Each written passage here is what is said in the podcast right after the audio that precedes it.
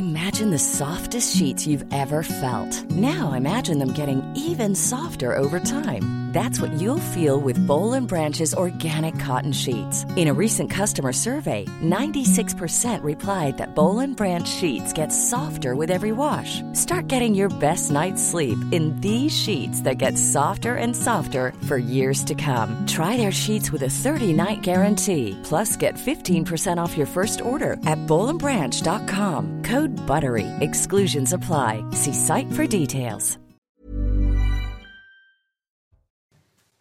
Bonsoir à tous, très heureux de vous retrouver comme euh, chaque soir. On débute la semaine ensemble avec euh, Soir Info. On vous accompagne évidemment comme tous les jours du lundi au vendredi de 22h à minuit avec euh, un sommaire dense ce soir. Il y a un an, jour pour jour, Emmanuel Macron était réélu pour un second mandat. À cette occasion, à 20h, des tintements de casseroles se sont nouveaux élevés dans plusieurs villes de France. Et vous voyez ces images en direct dans Paris avec un cortège dans la capitale des Heures qui débute dans l'Est parisien avec ses euh, individus qui euh, se déplacent vers la place de la Bastille. On fera le point dès le début de cette émission. Plusieurs visites gouvernementales ont dû être écourtées, voire annulées en raison de la présence bruyante des manifestants.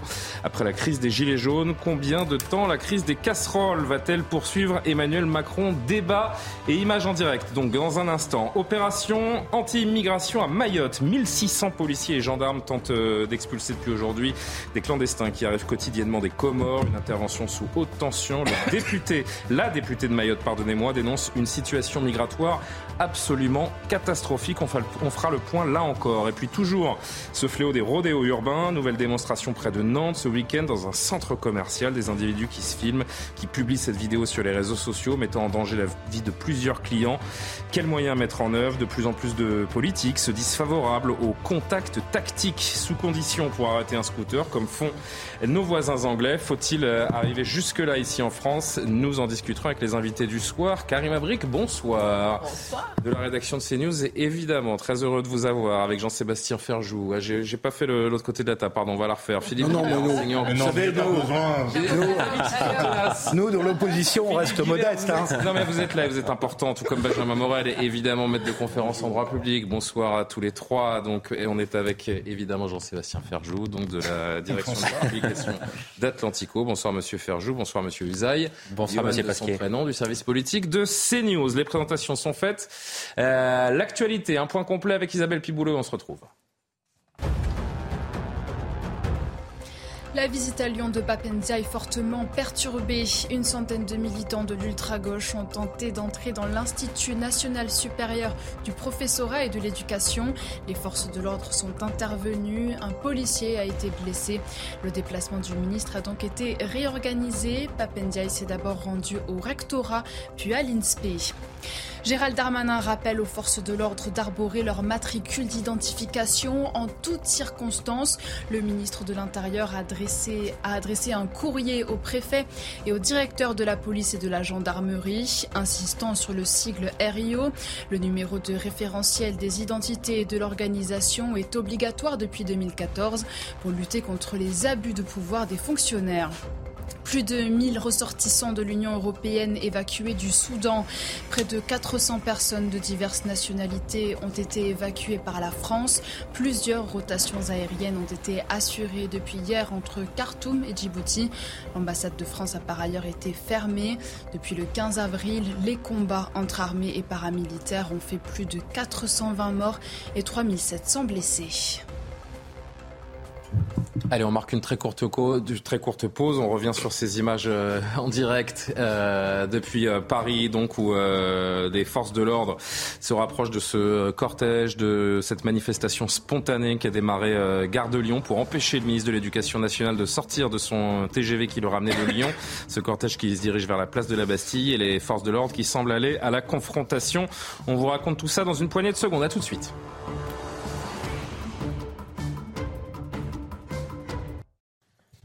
De retour sur le plateau de Soir Info, Karim Abric, Yohann Jean-Sébastien Ferjou, Benjamin Morel, Philippe Guibert m'accompagnent en ce début de semaine. 24 avril 2022, 24 avril 2023, un an, jour pour jour.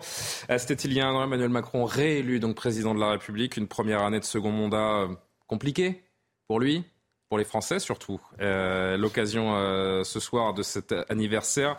Des concerts de casseroles ont retenti dans plusieurs villes sur les coups de, de 20 heures. Une image euh, forte dans la gare parisienne de la gare de Lyon. Regardez ce cortège de manifestants qui euh, sont venus euh, saluer à leur façon Papendiaï, puisque Papendiaï arrivait ce soir aux alentours de 21h de son déplacement, rentrait de son déplacement euh, à Lyon. Voilà le comité d'accueil que lui ont réservé certains des, manifestants les plus en colère. Plusieurs visites gouvernementales, d'une manière générale, ont dû être écourtées, voire annulées ces derniers jours et ces dernières heures en raison de cette présence toujours plus bruyante de manifestants.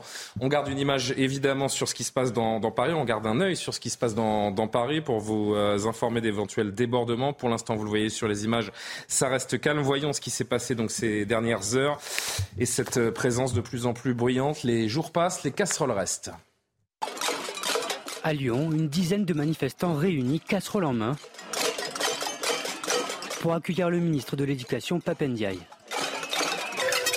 Même scène à Massy, pour la venue du ministre du Logement et de la Ville, Olivier Klein. Ce lundi, plusieurs ministres avaient rendez-vous sur le terrain, comme le ministre de la Justice Éric Dupont-Moretti à la maison d'arrêt des Croisettes à Coulennes dans la Sarthe. Des comités d'accueil qui ont le soutien de certains politiques comme Mathilde Panot et qui contraint parfois les ministres à annuler leurs déplacements. Sur son compte Twitter, la députée de la France Insoumise se félicite du déplacement annulé de Charlotte Cobel, secrétaire d'État chargée de l'enfance. On était prêt à accueillir comme il se doit la secrétaire d'État Charlotte Cobel à Saint-Maurice. Visite annulée, gouvernement confiné, courage quand tu nous tiens. Un an jour pour jour après la réélection d'Emmanuel Macron, les opposants à la réforme des retraites ont promis de mener la vie dure au gouvernement et de se faire entendre coûte que coûte. Ça a été le cas la semaine dernière lors du déplacement d'Emmanuel Macron dans l'Hérault et le Bas-Rhin. À l'appel des 100 jours d'apaisement voulu par Emmanuel Macron, les syndicats répondent par les 100 jours de colère en voulant perturber de nombreux événements à venir comme Roland Garros, le Tour de France ou encore le Festival de Cannes. Yohann ça va être long, 4 ans comme ça, hein, si c'est tous les jours. Après la crise des Gilets jaunes, je disais la crise des casseroles va poursuivre Emmanuel Macron alors, ce qui est certain, c'est que ne reste désormais dans ces cortèges qui sont dits cortèges sauvages, parce que ça n'est pas déclaré, c'est un peu improvisé en quelque sorte, en fonction des déplacements des uns et des autres. Mais ce qui est certain, c'est que ne reste dans ces déplacements que ceux qui sont le plus déterminés, donc ceux qui sont prêts à aller le plus loin et parfois à se placer en dehors de la loi. Donc manifestement, oui, on ne voit pas ce qui va faire euh, que ces gens vont rentrer chez eux dans une semaine ou dans deux semaines.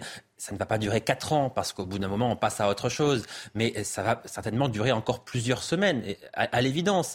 Euh, mais il y a, il y a un beaucoup risque. d'échéances hein, qui peuvent remettre, comme on dit euh, trivialement, Oui. une pièce dans la machine. hein. Il y a le 1er mai, évidemment. Alors le euh, 1er mai, ce, 3 ce- mai, le 8 mai. 1er mai, ce, ce sera autre chose. Ce sera quelque chose de très massif, de Oui. très organisé, avec les syndicats, avec les partis relancer cette politiques. contestation. Absolument. Mais ça, ça- ça va durer encore plusieurs semaines. Ça, ça, c'est évident. Il n'y a aucune raison que ça, ça ne soit pas le cas. Avec un risque quand même, c'est que les Français qui ont quand même un, un désir d'ordre, quoi qu'on en dise, je crois que les Français n'aiment pas voir que euh, les ministres sont empêchés de se déplacer, que des manifestants forcent euh, la porte de euh, certains, euh, non pas des ministères, mais en tout cas des lieux où les ministres devaient aller. C'est ce qui s'est passé à Lyon aujourd'hui, où la- à l'INSPE où la porte a été enfoncée par des manifestants. Les Français ont particulièrement en ce moment envie d'ordre, malgré ce qui se passe dans le pays, malgré l'agitation politique. Les Français veulent de l'ordre et le risque pour ces manifestants qui sont viscéralement opposés à cette réforme des retraites, c'est de perdre l'opinion. Non pas que les Français subitement soient pour cette réforme, ça, ça ne changera pas. Mais je crois que les Français risquent de se dire,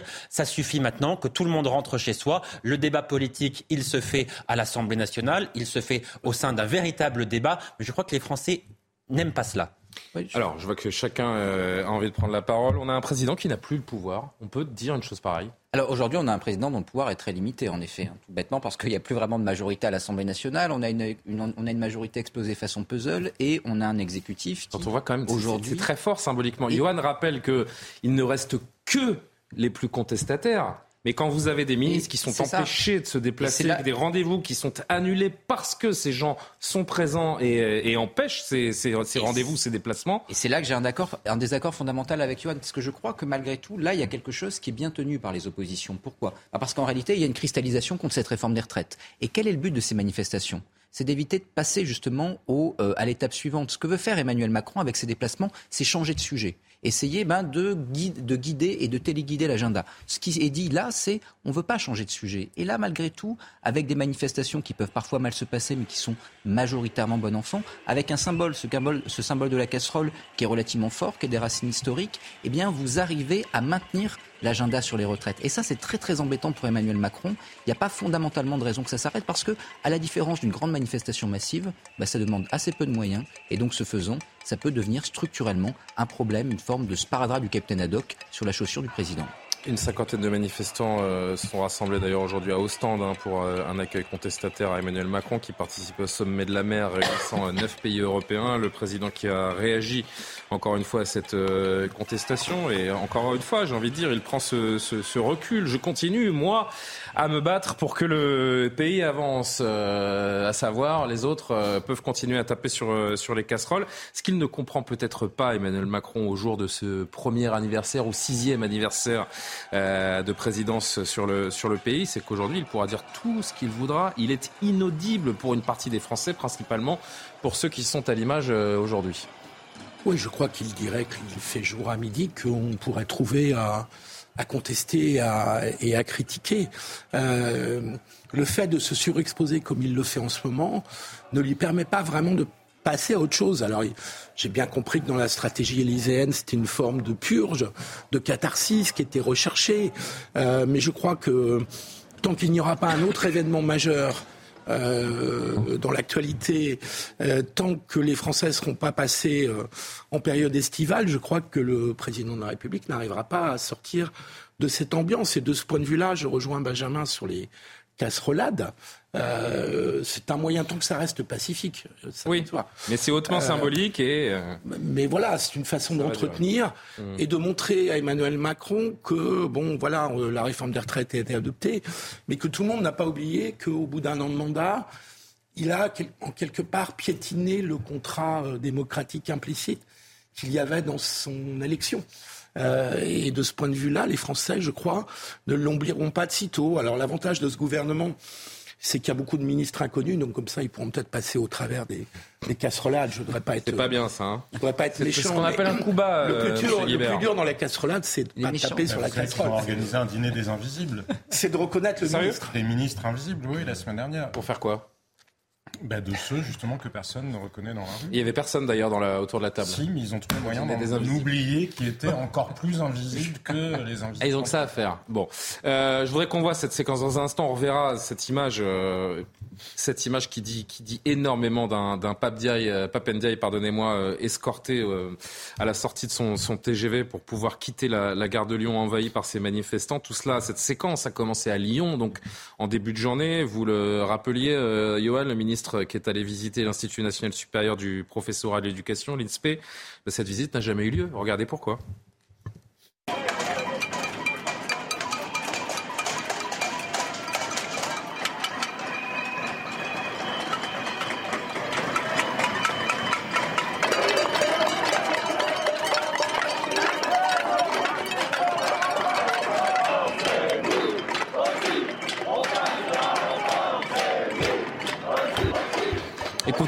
Du ministre de l'Éducation nationale. Ma visite n'a été que très légèrement euh, modifiée.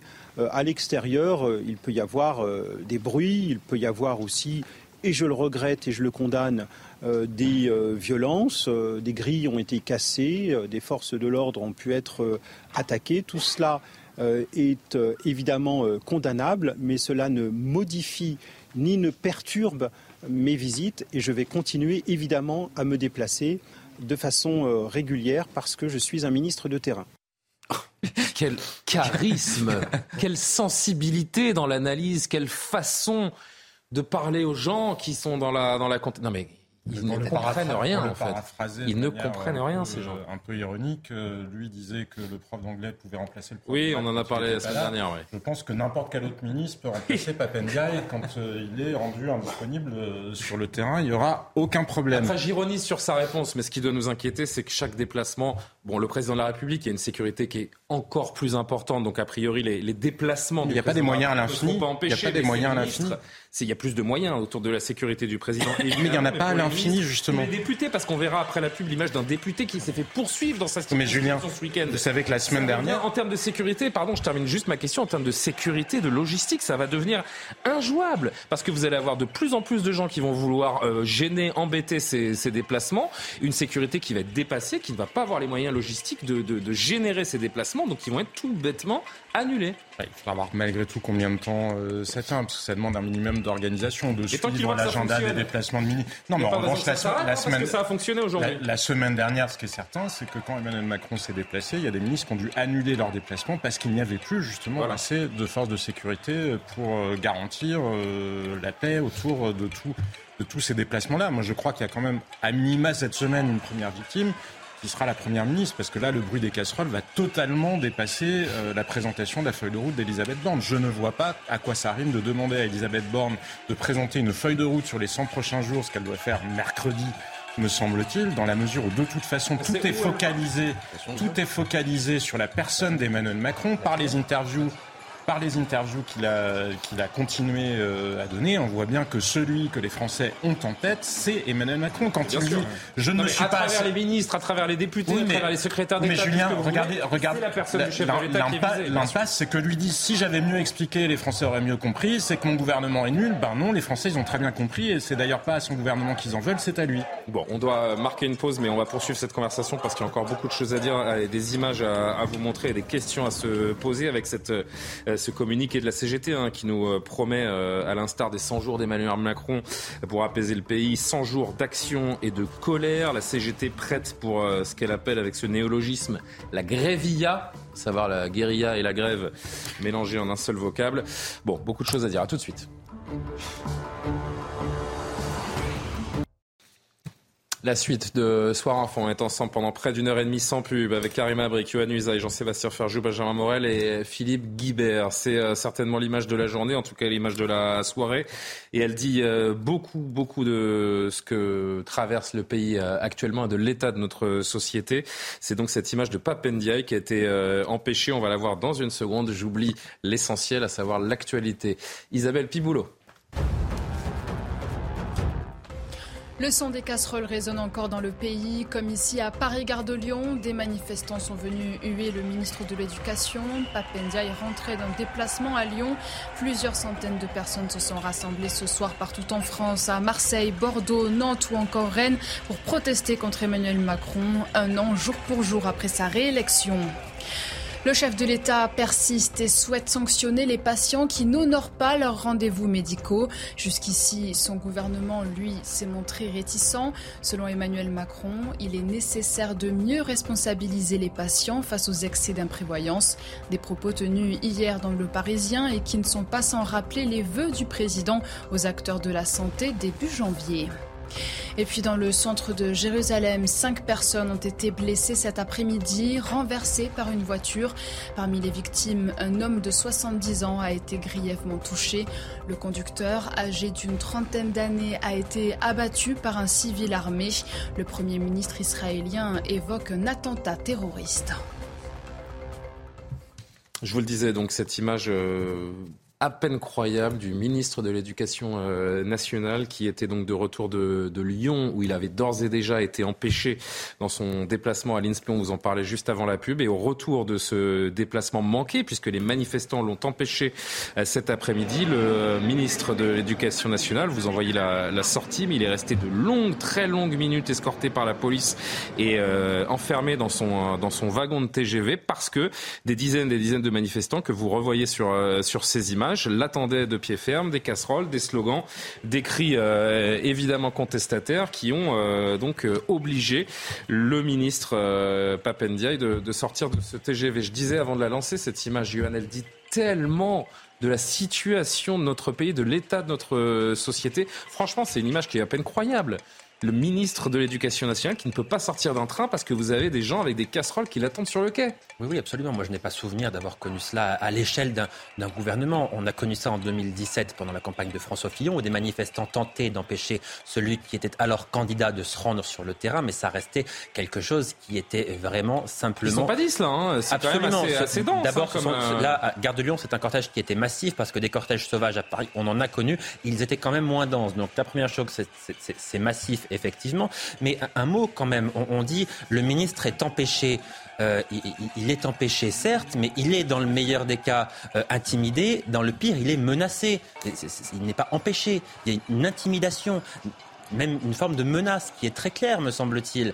Et quand on voit Et on se dit que le rapport de force est du côté des manifestants, parce que ce soir, c'est le ministre qui a plié, ce ne sont pas les manifestants. Mais est-ce que vous trouvez normal que euh, cette forme d'intimidation, quoi qu'on en dise, c'est de l'intimidation, soit soutenue par euh, Mathilde Panot, qui représente un groupe d'opposition très important, qui est présidente de ce groupe d'opposition à l'Assemblée nationale, qu'on manifeste, qu'on débatte, qu'on fasse savoir son désaccord. Dans une démocratie, c'est sain. Qu'on intimide et qu'on soit dans une forme de menace, non, ça ne l'est pas. Et que cette menace soit soutenue par un responsable politique de haut niveau, pardon, mais c'est inacceptable. Je ne sais pas si on a vu ce, tweet, on peut le revoir. Il était dans le sujet euh, avant la pub, le tweet de, Mathilde Panot, qui euh, s'est prise en photo fièrement avec sa casserole et sa cuillère euh, ce matin euh, pour dire qu'elle était prête à accueillir comme il se devait la secrétaire d'État Charlotte Cobel à Saint-Maurice. Visite annulée, gouvernement confiné. Courage quand tu nous tiens, tweet euh, la patronne du groupe LFI à l'Assemblée nationale. Franchement, les bras nous en tombent, euh, Karim Abrik. Je, me répète, mais cette image de Papendiaï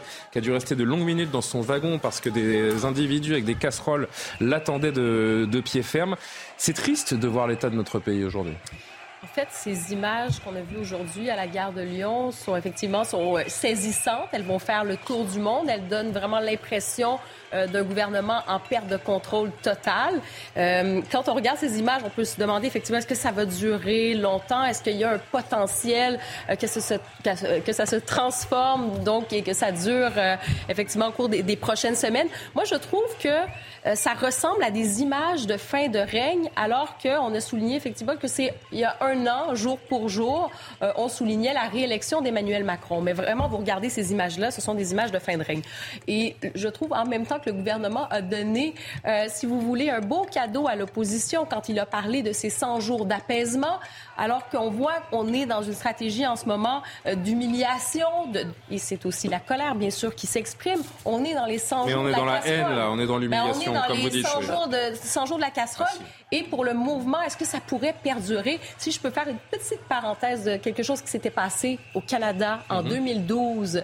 un mouvement étudiant qui, qui, était vraiment opposé à la hausse des frais de scolarité au Québec. Ça a commencé, ça a duré pendant six mois les casseroles étaient au rendez-vous. Ça a fini avec la fin de règne d'un gouvernement. Le gouvernement est littéralement tombé. On n'en est pas là, c'est pas le même système, c'est pas le même contexte, mais ça vous donne une idée que cet effet de contagion sociale, que les gens se mettent à descendre dans les rues, à faire des soirées casseroles et d'avoir des printemps très chauds. Je suis désolée, mais ah quand on voit l'opposition qui s'y met, euh, est-ce que on, se dirige vers ça ou ça va durer le temps, bon, jusqu'au 1er mai, puis après on verra à la mi-mai, euh, peut-être que ça va se calmer.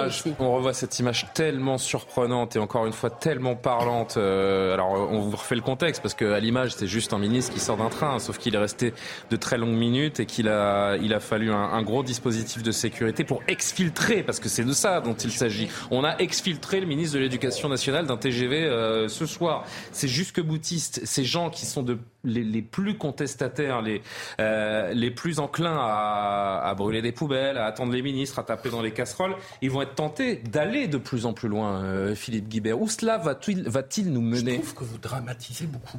Vous trouvez ah Je suis assez d'accord. Oui. vous trouvez que je dramatise beaucoup L'intimidation. Voilà, c'est une manifestation. Vous trouvez pas ça grave de voir un ministre qui doit rester une demi-heure dans un train parce qu'il n'y a pas de violence. Je trouve que c'est une manifestation potache et puis il va y avoir un moyen très simple pour le gouvernement. Je vais vous montrer autre chose. Et très très simple, juste je termine. Bien sûr, bien sûr, bien sûr. Mon idée, euh, pour le gouvernement, il y a un moyen extrêmement simple de mettre fin à ça. Hein. Ça va d'ailleurs, je pense que les chefs de cabinet de des ministres vont se réunir euh, dès demain ou après-demain, et puis ils vont décider de ne plus publier les agendas des ministres. Voilà comment ça va se terminer. Enfin, vous aurez toujours des fuites. Hein. Période, et puis c'est une forme de démission hein, de faire ça aussi. Pendant une période qui va aller jusqu'à l'été, les ministres font des sorties sans prévenir la presse. Parce que pour savoir que Papendai arrive au TGV à euh, je ne sais pas quelle heure, à 22h ou, 21h30, euh, bah, il faut avoir son agenda. Donc ça suppose juste de ne pas publier les agendas. C'est pas très très compliqué. Et le fait qu'un ministre soit quelques minutes retenu dans un TGV ne me paraît pas de l'ordre de, de, de, la dramatisation. Il n'y a pas un sous-texte à lire, un symbole à y voir euh, Ça ne dit rien de l'état de notre pays? Bah, Ça dit qu'il y a une casserole de la réforme des retraites. C'est ça le sous-texte. Alors, il ne faut pas dramatiser, me, me dites-vous à l'unisson, et je vous entends, il hein, n'y a, a, aucun problème. Alors peut-être que cette image euh, vous fera, vous fera plus réagir. Vous connaissez peut-être le député Renaissance euh, Jean-Marc Zulési, député euh, des euh, Bouches-du-Rhône. Euh, je ne sais pas si vous avez vu cette image. Il est allé en circonscription. il est allé en circonscription ce week-end à Salon de Provence. il y avait de la menace. Le député élu des Bouches-du-Rhône va dans sa circonscription à la rencontre des, des habitants, des habitants Et voilà comment ça s'est passé pour lui. On va travailler deux ans de plus dans sa bouche. On va travailler deux ans de plus.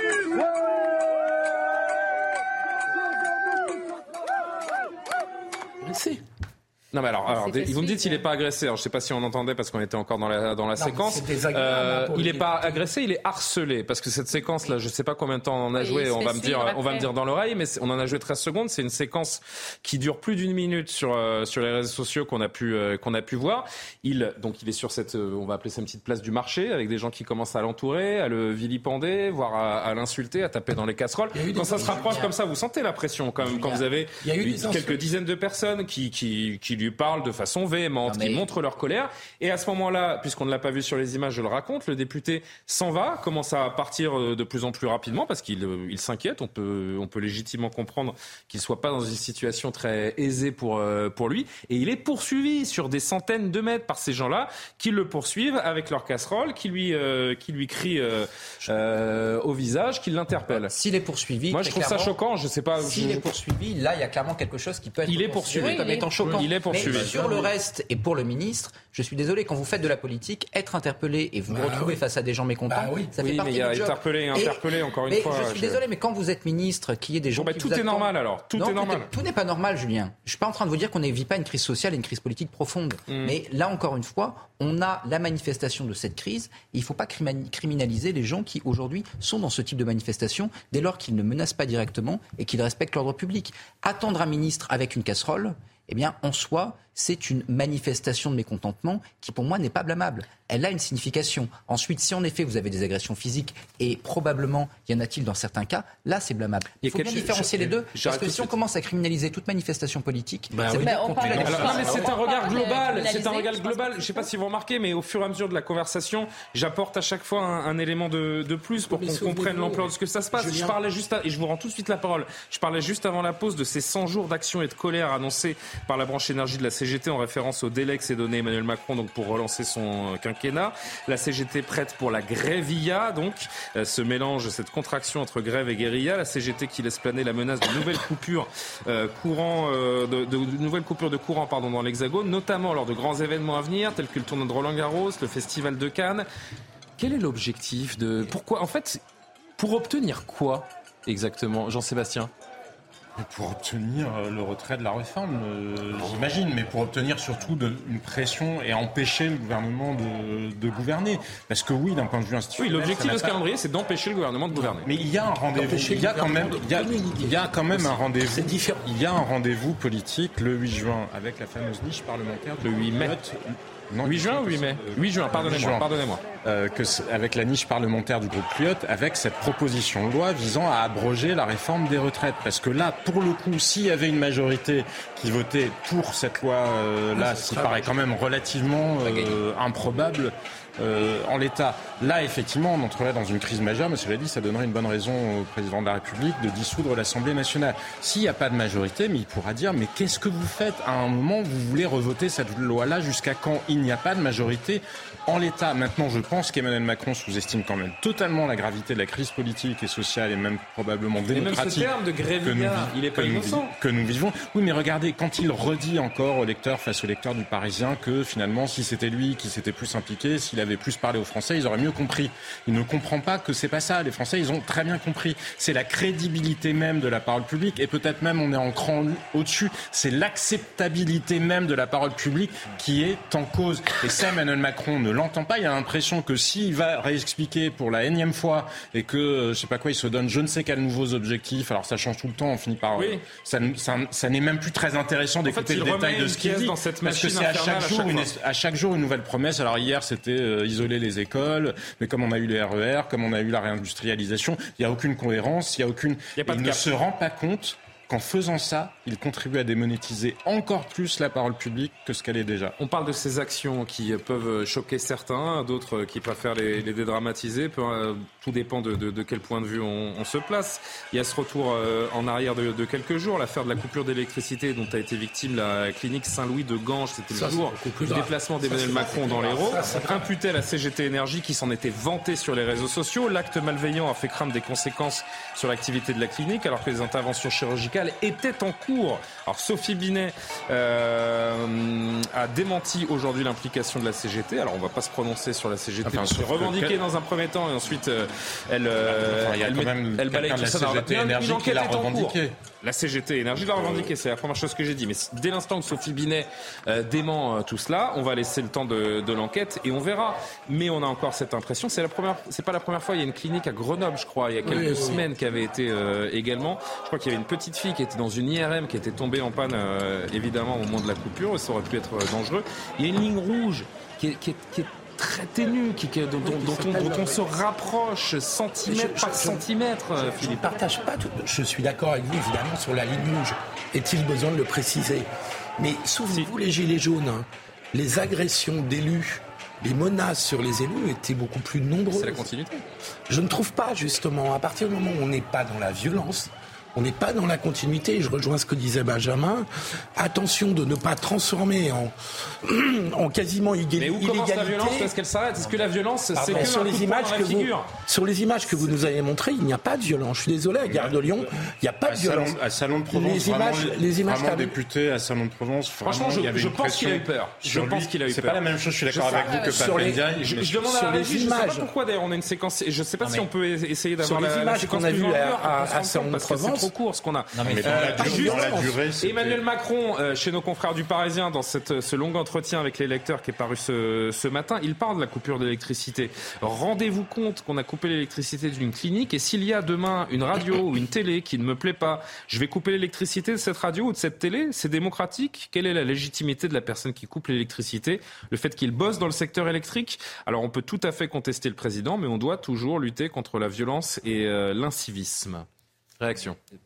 D'abord, je crois que sur ce point de vue-là, il a raison. On peut difficilement contester, là, ce que dit le président de la République. Mais Philippe, soyons sérieux, vous dites qu'il n'y a pas de violence. Enfin, on verra peut-être tout à l'heure les images à Lyon où Non, les manifestants. violence, Mais les manifestants ont tenté d'enfoncer une- la porte de l'INSEP. Il n'y a pas de violence. Est-ce que vous avez vu ce député parti- partir, partir en courant? Il est parti en courant parce qu'il a eu peur physiquement. Les manifestants étaient en train de l'encercler. Enfin, si ça, c'est pas de la violence, c'est en même Tout ça sur les, juste les- la, journée d'aujourd'hui. Mais, c'est, mais c'est en tout cas une forme d'intimidation qui, dans un pays, Attendez, qui, dans une démocratie faux. comme la C'est nôtre, pas de la violence, c'est de l'intimidation. L'intimidation, c'est une forme de violence. Qui, dans un pays comme le nôtre, pardon, mais n'est pas acceptable. Je crois qu'il Tous- faut tous les responsables politiques qui s'inscrivent dans le champ républicain doivent contester Non. et condamner cela. Ça n'est pas acceptable. Non, vous- et, et vous vous, et vous semblez minimiser ça. C'est. Évidemment, C'est choquant. Évidemment, Euh, Benjamin. évidemment Benjamin qu'il y a des violences et qu'il y a des débordements, mais la majeure partie de ces manifestations ne sont quand même pas justement dans la violence et le débordement. Par ailleurs, sur les dégradations de biens, vous voyez une manifestation d'agriculteurs il y a 10 ans, 20 ans, avec les dégradations qui y sont inhérentes et faites parfois par des syndicats qui ont pignon sur rue, vous voyez que la violence, entre guillemets, dans les manifestations, elle date pas tout à fait. Alors disons pas que ça n'est pas grave. Écoutez, disons dis que ça pas n'est que pas c'est pas grave. Je dis qu'il faut condamner c'est les comme ça, violences, mais qu'il Personne faut n'a pas assimiler l'ensemble de ce mouvement à des débordements qui sont Ah non, réels si, si je vous ai donné l'impression, ou si quelqu'un vous a donné l'impression ici d'assimiler l'ensemble du mouvement même à ce qui se passe ces dernières heures même et ces les derniers jours, je ferme un coup pas et je vais refaire complètement Même- ma présentation même parce que c'est pas du tout ce que même je dis. le mouvement avec C'est marginal. Et même le mouvement avec les casseroles a, pour, moi, une D'ailleurs, les interdictions sont choquantes en termes de liberté publique. Les interdictions étaient probablement n'avaient pas de fondement légal solide. Et c'est quand même choquant de encore une fois, mais juste d'un mot pour aller au Non mais je voudrais juste Sur les libertés c'est pas les casseroles que je remets en question. En effet, Eh ben, elles ont un sens, on est d'accord. On est d'accord. elles- participent de Julien, quelque chose on est là-dedans. d'accord. C'est l'intimidation, c'est le mot que je cherchais, l'intimidation, les menaces. on est tous d'accord là-dessus, mais il y a eu aussi dans les réactions du gouvernement, et notamment dans l'utilisation de dispositifs législatifs qui avaient été prévus plutôt dans le cadre de dispositifs antiterroristes. Euh, je suis désolé, il y a là aussi une forme d'intimidation et ce raidissement du gouvernement en matière de liberté. C'est toujours la même chose. Les, les, restrictions de liberté publique peuvent être fondées, que ce soit au moment du Covid, s'il y a une efficacité oui, mais sanitaire, si elles sont corrélées. Oui, mais là, elles sont plus Donc on part sur un match de boxe en fait entre, le, entre une partie du peuple une bataille de communication. Macron, 4 ans Julien, je suis le premier à vous dire les images à Salon de Provence. Moi, je les trouve choquantes et je trouve qu'effectivement, elles illustrent ce que disait Johan.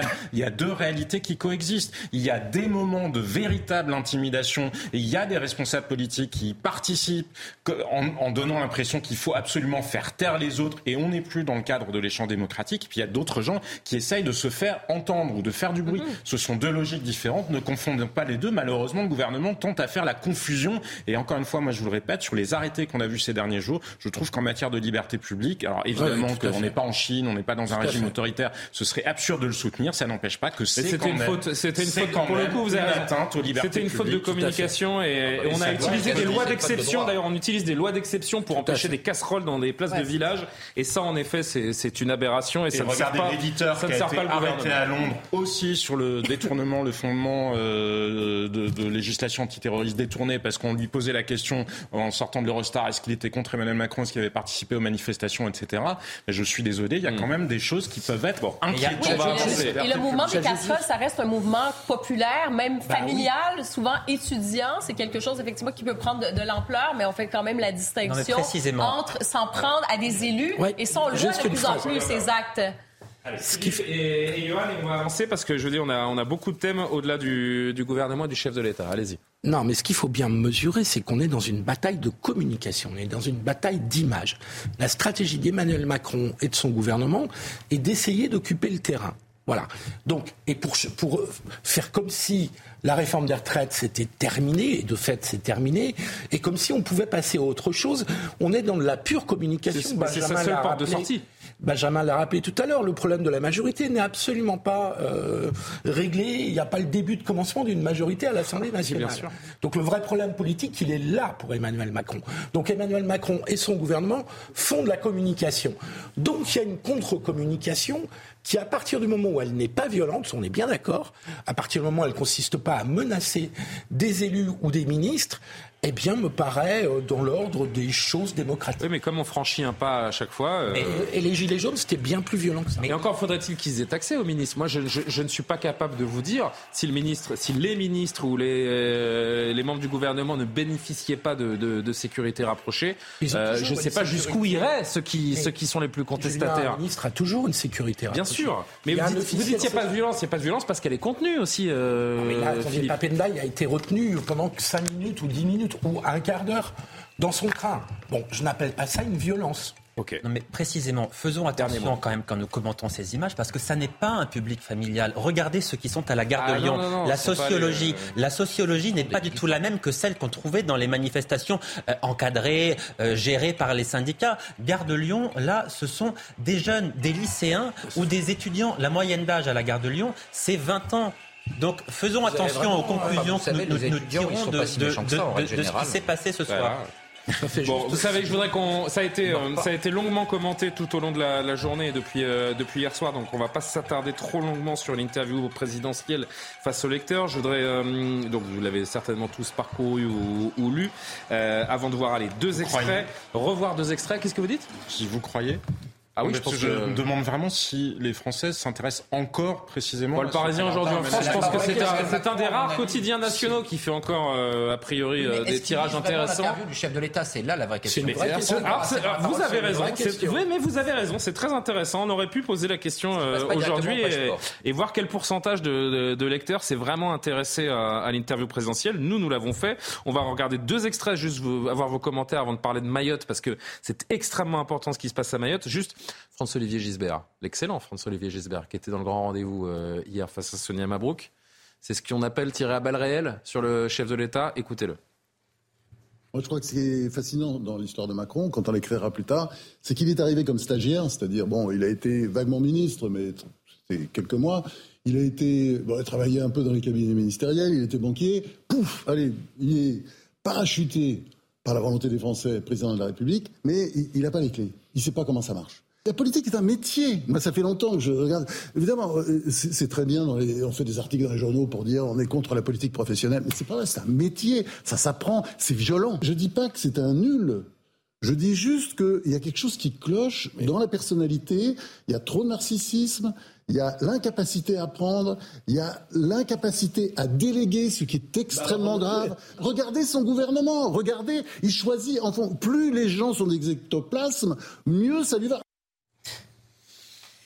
Intéressant, il est dur. Il est dur, mais est-ce qu'il est juste Il a, il a, enfin, je crois qu'il y a quelque chose qui cloche. Mais je, crois qu'il a raison. D'abord, la politique. J'ai souvent dit sur votre plateau, si vous vous en souvenez bien, que la politique. Je vous écoute. Euh, c'était un métier. On ne s'improvise pas responsable politique. On ne peut pas devenir ministre du jour au lendemain. Sinon, on voit bien qu'on n'a pas la bah même si, la preuve. Oui, mais on peut devenir président de la République du jour au lendemain. précisément, on, on, voit bien que quand on arrive de la société civile, on n'a pas la même action qu'un ministre chevronné qui a un poids politique, qui a un appui, qui est soutenu par un groupe de députés à l'Assemblée nationale. Ah connaît le terrain, qui a été. Il n'a pas mis le couteau sous la gorge aux Français pour euh, être élu. Hein, qui, euh. connaît le terrain, qui a été élu local. D'ailleurs, euh, le non-cumul de mandat, c'est la plus grosse sottise de ces dernières années. C'est absurde, ça ne fonctionne pas, ça empêche le politique de travailler convenablement. Donc tous les choix politiques qui ont été faits dans ce sens-là ces dernières années ont été une erreur absolument monumentale. Et c'est vrai que quand on n'a pas été confronté au local, ben oui, on a du mal à sentir le terrain, on a du mal à avoir des relais. Quand on n'a pas de fief électoral, parce qu'Emmanuel Macron, en réalité, n'a pas de fief électoral. Eh bien oui, à l'évidence, à l'évidence, on est un peu, euh, comment dirais-je, on est un peu, euh, on, ne sent pas le pays. Oui, on est un peu, on est coupé d'une certaine réalité, d'une certaine manière. C'est incontestable. On a attendu 6 ans pour s'en rendre compte non, Je suis absolument d'accord avec ce bah, On a attendu 6 ans et deux mandats euh, et une réélection Peut-être, d'autres non. Non, non, c'est-à-dire que malgré tout, on en parle. Et en effet, lors de la loi de 2013 sur le cumul des mandats, on le disait, et là-dessus, eh ben, c'était nager totalement à contre-courant, parce qu'en réalité, il y a une forme de populisme bas de plafond qui vise à dire les politiques, c'est pas bien. Vous comprenez? Les politiques, ils sont forcément corrompus, mauvais. On n'a jamais eu une classe politique. Mais c'était la promesse du macronisme, d'ailleurs. Mais bien sûr, mais cette promesse, elle est, elle est mauvaise pour deux raisons. La première raison, c'est comme l'a bien dit Johan, la politique, c'est un métier. Et à ce métier, eh bien, il faut vous former. Et donc, il y avait un cursus honorum en politique. Vous n'étiez pas directement président de la République. vous étiez d'abord un cursus honorum, c'est du latin.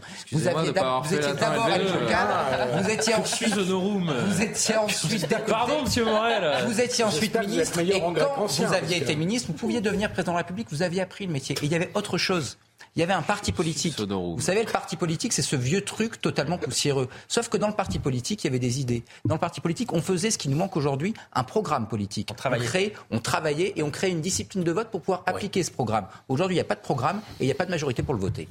Euh, regardez ce que disent les Français. Qu'est-ce que doit changer Emmanuel Macron? C'est toujours intéressant de savoir si, euh, si les Français ont un avis et le regard qu'ils portent sur le, sur le chef de l'État. Écoutez-les qu'il soit peut-être plus à l'écoute du peuple et qu'il améliore sa communication. Euh, je pense que son cas, il est assez désespéré, mais on peut toujours, euh, il peut toujours changer, j'en sais rien. Je pense qu'à travers les manifestations, euh, bah, la colère des, Français, on, peut, on peut la constater. Et du coup, bah, je pense qu'il faudrait qu'il écoute un peu les Français, qu'il soit à l'écoute. En essayant peut-être d'engager une forme de dialogue. Après, est-ce que les Français ont envie de dialoguer avec Emmanuel Macron? Je ne sais pas. Peut-être que c'est déjà fichu il y avait ce, sondage, cet indice de popularité pour le JDD publié euh, hier. Il a perdu 15 points.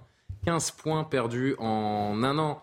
Un cas désespéré, Emmanuel Macron? Et puis, il y a l'IFOP pour Sud Radio qui montre que dans les qualificatif que les Français attribuent euh, à Emmanuel Macron arrivant un autoritaire, je crois que c'est à 65%, et en dernier capacité, je crois que c'est que 17%, capacité de, de, de rassembler 72% de mécontents et donc, c'est un président qui est perçu comme autoritaire et incapable de rassembler les Français.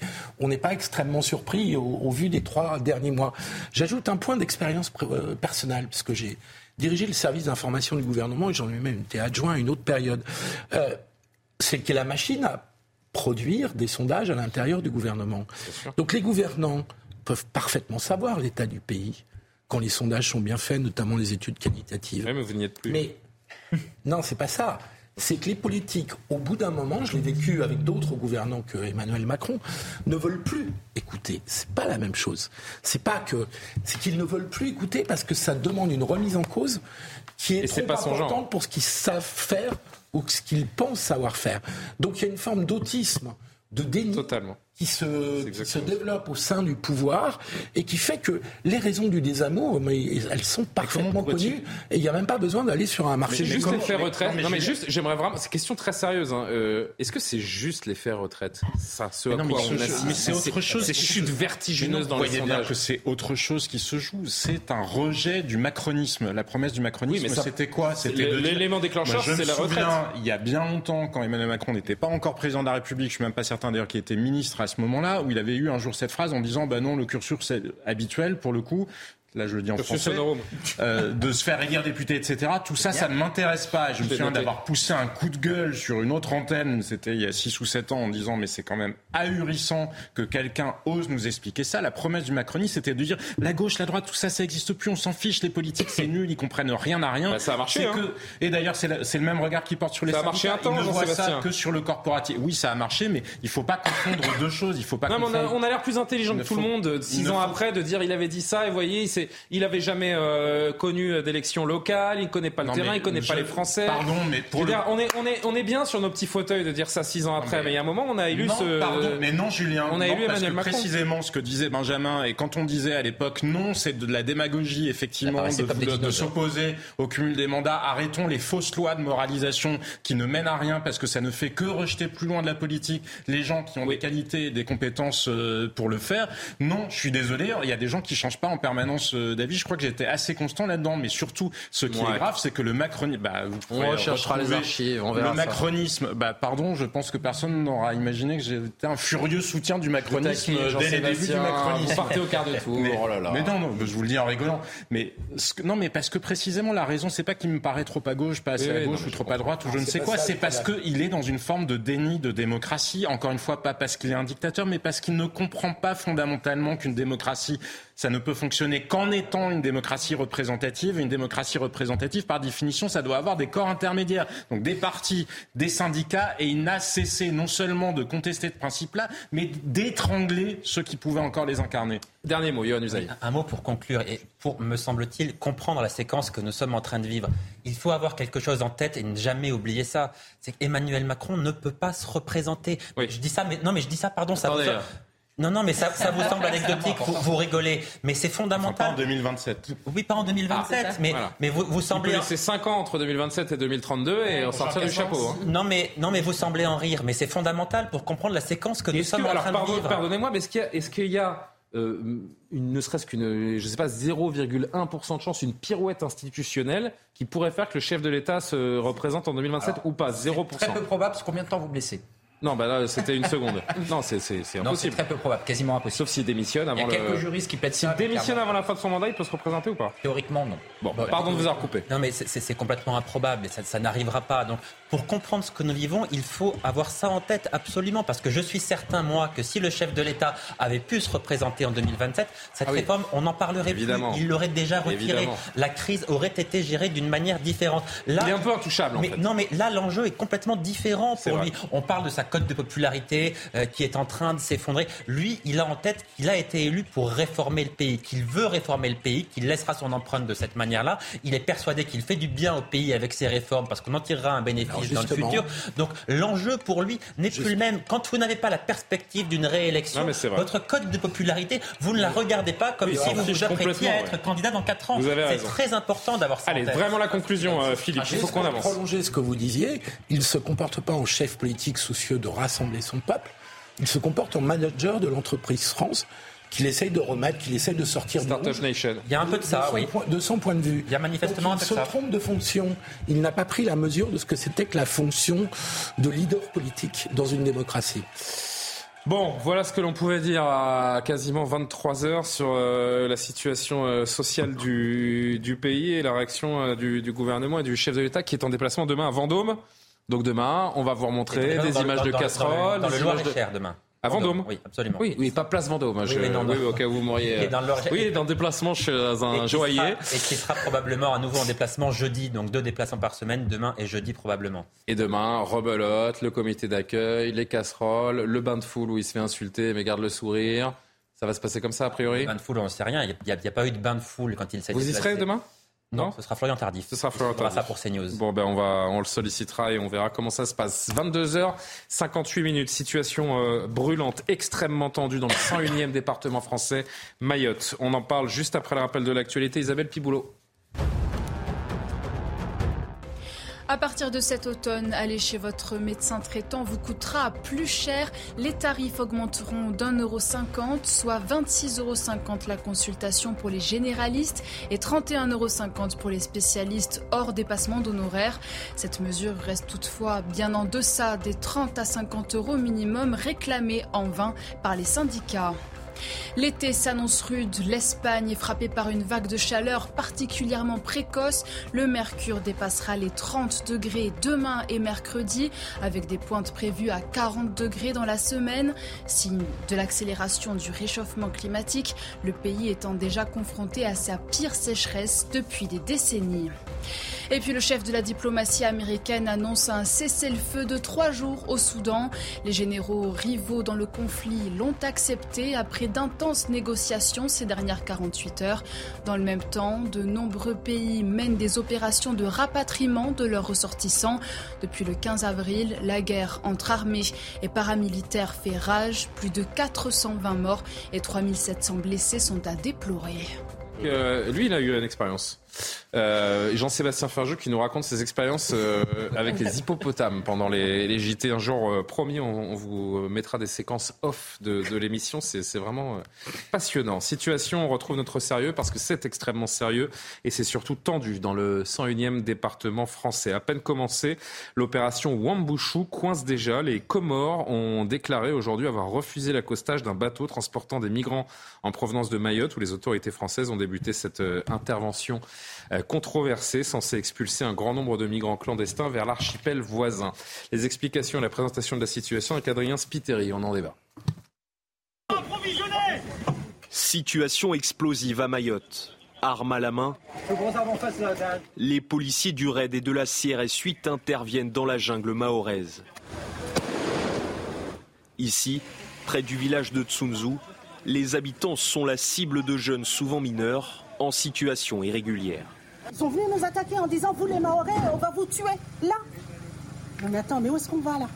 Euh, Quand les policiers sont venus, ils ont commencé à nous caillasser, à nous mettre des galets devant nos maisons, à casser, euh, à casser les machins. Une présence policière qui rassure cette habitante.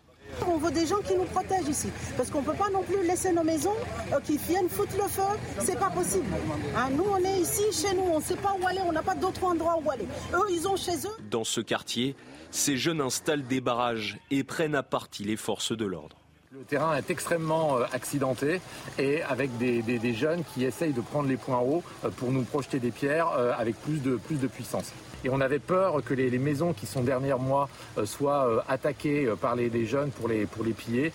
Depuis plusieurs jours, des contrôles massifs d'identité sont réalisés. Durant cette opération, 12 policiers ont été légèrement blessés. Je te laisse parler sur... Une opération de plus, j'ai envie de dire, Jean-Sébastien Ferjou. À quoi ça va servir concrètement? Bah, Peut-être déjà rassurer la population euh, mahoraise, pour le coup, les gens qui vivent à Mayotte et qui sont euh, confrontés à cet assaut. Parce que là, véritablement, on peut parler de quelque chose qui ressemble à une forme projetée dans le temps d'invasion puisque les autres habitants du reste de l'archipel euh, des Comores mais, viennent parce qu'ils savent bien que la situation est infiniment plus favorable dans ce département français qu'elle menait. Quand bien même à l'échelle de la France, il est le sont... département le plus pauvre, mais à l'échelle de l'archipel des Comores, de la France, il est le département le plus riche. Ex exactement. Bah, à l'échelle des Comores, oui, c'est un pays indépendant. Le reste des non, l'archipel, je parle de l'archipel. Oui, l'archipel des Comores a préféré être indépendant à l'exception de l'île de Mayotte. Et il y a notamment beaucoup de femmes qui viennent pour accoucher przy en France pour pouvoir bénéficier euh, du droit du sol euh, qui s'y est longtemps, longtemps impliqué. Donc oui, c'est important que le gouvernement le fasse. On a entendu des critiques, hein, moi que je ne comprends pas en disant encore une attitude d'un gouvernement colonialiste, mais ce sont les Mahorais eux-mêmes qui, on le voyait dans le reportage, qui réclament cette intervention-là. Ils, ils, sont des citoyens français comme n'importe quel autre citoyen français. La République a évidemment un devoir vis-à-vis d'eux, quoi qu'en pensent les gens qui, depuis Paris, disent euh, sont favorables à tous les flux migratoires. Alors justement, une réaction depuis Paris avant d'aller sur place et de vous montrer des, séquences qui disent beaucoup, encore une fois, de la situation sur, euh, sur le terrain. Écoutez, d'abord, juste, je voulais vous faire entendre la réaction et l'analyse de Michel Onfray, qui était tout à l'heure sur le plateau de Laurence Ferrari, sur cette opération. J'aimerais savoir ce que vous en pensez. C'est ici, moi, que j'aimerais voir euh, l'État restaurer son ordre. Alors c'est facile d'être euh, justement avec des gens simples, modestes, pauvres et, paumés, de dire on va envoyer la force militaire, la soldatesque, et on va on va rouler ses muscles là pour montrer que, etc. Marseille, vous avez des nouvelles à peu près toutes les, tous les deux jours de gens qui se font assassiner, qui se font buter. Il y a des, il y a des checkpoints où on sait très bien que les, les, forces de police n'entrent pas. Enfin, Bac Nord a montré ça, tout ça très bien, même si c'est une fiction. Je suis pas dupe, mais enfin, c'est quand même une fiction très inspirée de la réalité. Il y a un moment donné où c'est facile, c'est assez facile de, de faire diversion. Je pense aussi que c'est une façon de faire diversion en disant bon, maintenant vous allez m'envoyer un certain nombre de gros sujets. Il faut que les journalistes tournent la caméra. Là, le problème des retraites, il faut que ça change, il faut qu'on tourne. Allez hop, on braque là-dessus et on va là-bas et on dit alors c'est assez consensuel l'idée qu'on puisse taper sur des Comoriens sans papier euh, au profit de, gens de Mayotte dont on se moque éperdument depuis très longtemps. Ça fait très longtemps qu'ils sont dans cette configuration-là. Et pourquoi d'un seul coup la République est bonne fille? Si ce n'est pour des raisons médiatiques, pour détourner l'intérêt des gens, pour détourner le regard des journalistes et pour faire de telle sorte qu'on puisse dire ah, on est en train de restaurer la République. C'est pas c'est pas ici qu'on commence à restaurer la République.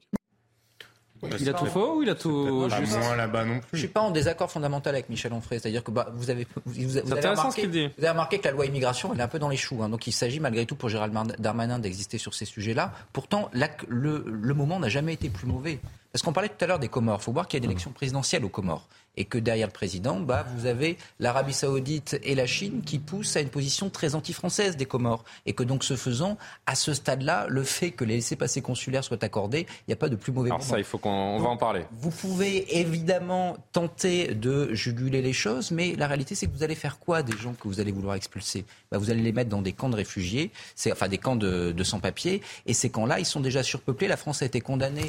Euh, sept fois, je crois, euh, par la CEDH, justement, pour l'état aujourd'hui de ces centres de rétention. Donc, on n'a pas réellement les moyens d'agir. Il y a des choses qui sont faites qui sont d'une égalité par ailleurs douteuse. C'est-à-dire que vous avez parfois des arrêtés de destruction qui ne sont pas réellement euh, euh, posés aux populations et donc on ne sait pas exactement comment vont réagir les tribunaux administratifs. Donc tout ça est fait dans une. Après, il y a quand même une détresse. mais bien sûr, mais je suis pas en train de gagner. détresse réelle mais là où je suis d'accord avec Michel c'est qu'elle date pas d'il y a deux semaines. Non. Et donc, ce C'est en cela qu'il a parfaitement raison. On a une euh, opération de deux mois qui apparaît relativement improvisée, plus ou moins opportune, et donc on peut se demander si mieux organisée, mieux pensée, eh ben, elle n'aurait pas été plus efficace. Justement, en parlant de détresse, avant de poursuivre le tour de table, je voudrais que vous voyez cette séquence où le préfet de, Mayotte, face à la presse, présente cette intervention des, forces de l'ordre donc, qui a démarré ce, matin. Il est pris à partie par une dame, une Mahoraise, qui est euh, en détresse totale, dont la maison, euh, apparemment, c'est ce que l'on va comprendre dans cette séquence, a, pris feu euh, à cause d'une action de, de délinquants. Excusez-moi, je vais avoir la parole. Excusez-moi. Non, non, non. Je vais avoir la parole. On vient de détruire ma maison. On a détruit ma maison. Qui va payer ma maison C'est moi qui parle. Non, non, c'est moi qui parle là. Donnez-moi le micro. Laissez-moi tranquille. Laissez-moi tranquille. Vous n'avez pas été capable de, nous, de, nous, de nous garder. Vous n'avez pas capable de sauver nos maisons. Maintenant, c'est moi qui parle. Donnez-moi le micro. Ça suffit. Les journalistes sont là pour vous écouter, Vous allez faire des trucs quand vous n'êtes pas capable de les assumer.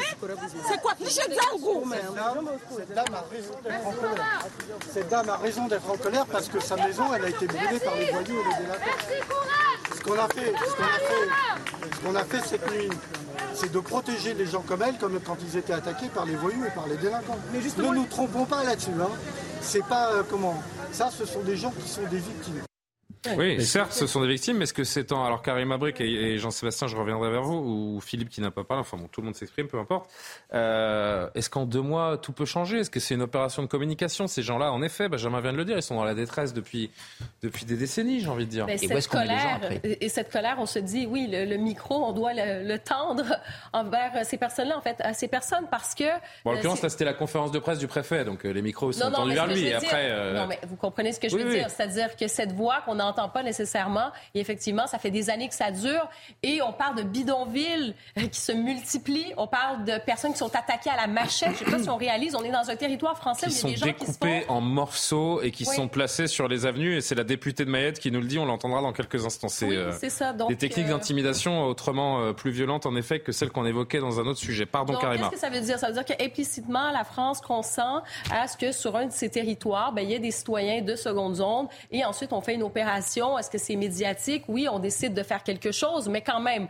Oui, on sur le peut- timing. hein. Oui, c'est toujours le- pareil. On est en pleine contestation contre les retraites et c'est à ce moment-là que tombe cette intervention à Mayotte. Donc euh, bon. Mais néanmoins, c'est quand même assez complexe. C'est-à-dire que, effectivement, le, le pôle d'attraction pour Mayotte est très important autour. Il y a beaucoup de gens qui veulent se réfugier là-bas. On regarde juste les statistiques, c'est quand même incroyable. Euh, Population multipliée par 6 en 50 oui. ans. En 50 ans multiplié par 6. Et je regardais aussi les chiffres, c'est un tiers, nous dit-on, de la population euh, qui est issue, disons, de cette euh, immigration clandestine, irrégulière. Donc, effectivement, c'est toute la question euh, de ce droit au sol.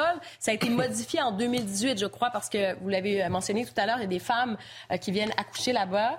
Euh, qui viennent de, de l'extérieur pour, bien sûr... La maternité leur- de, de Oui, c'est la ça. capitale de l'île de Mayotte. oui, Exactement. est devenue la plus grande maternité de France. Et je pense que c'était en 2018. C'est surtout le plus grand désert médical de France, Mayotte. hein. Oui, mais quand même, donc l'idée, c'est de se rendre là-bas et se dire, bon, ben mon enfant pourrait être naturalisé français éventuellement. Donc ça, on peut comprendre euh, euh, cette logique. Mais donc, en 2018, il y a eu la modification de la loi sur l'acquisition de la nationalité française et on disait que les deux parents doivent être en situation régulière depuis au moins trois mois. Mais c'est très facile de, de falsifier des papiers Oui. et euh, bon, l'idée, ça serait probablement de, de mettre ce délai à un peu plus longtemps. On parle peut-être d'un an maintenant. Je pense que c'est Darmanin qui, euh, M. Darmanin qui veut Donc, on voit que c'est très complexe, mais en ce moment, ça nous montre aussi que l'abandon politique au cours des dernières années, ben, ça donne une situation impossible. Et cela dit, sur ce que dit euh, Michel Onfray, c'est vrai aussi. À un moment donné, il y a une question de volonté politique.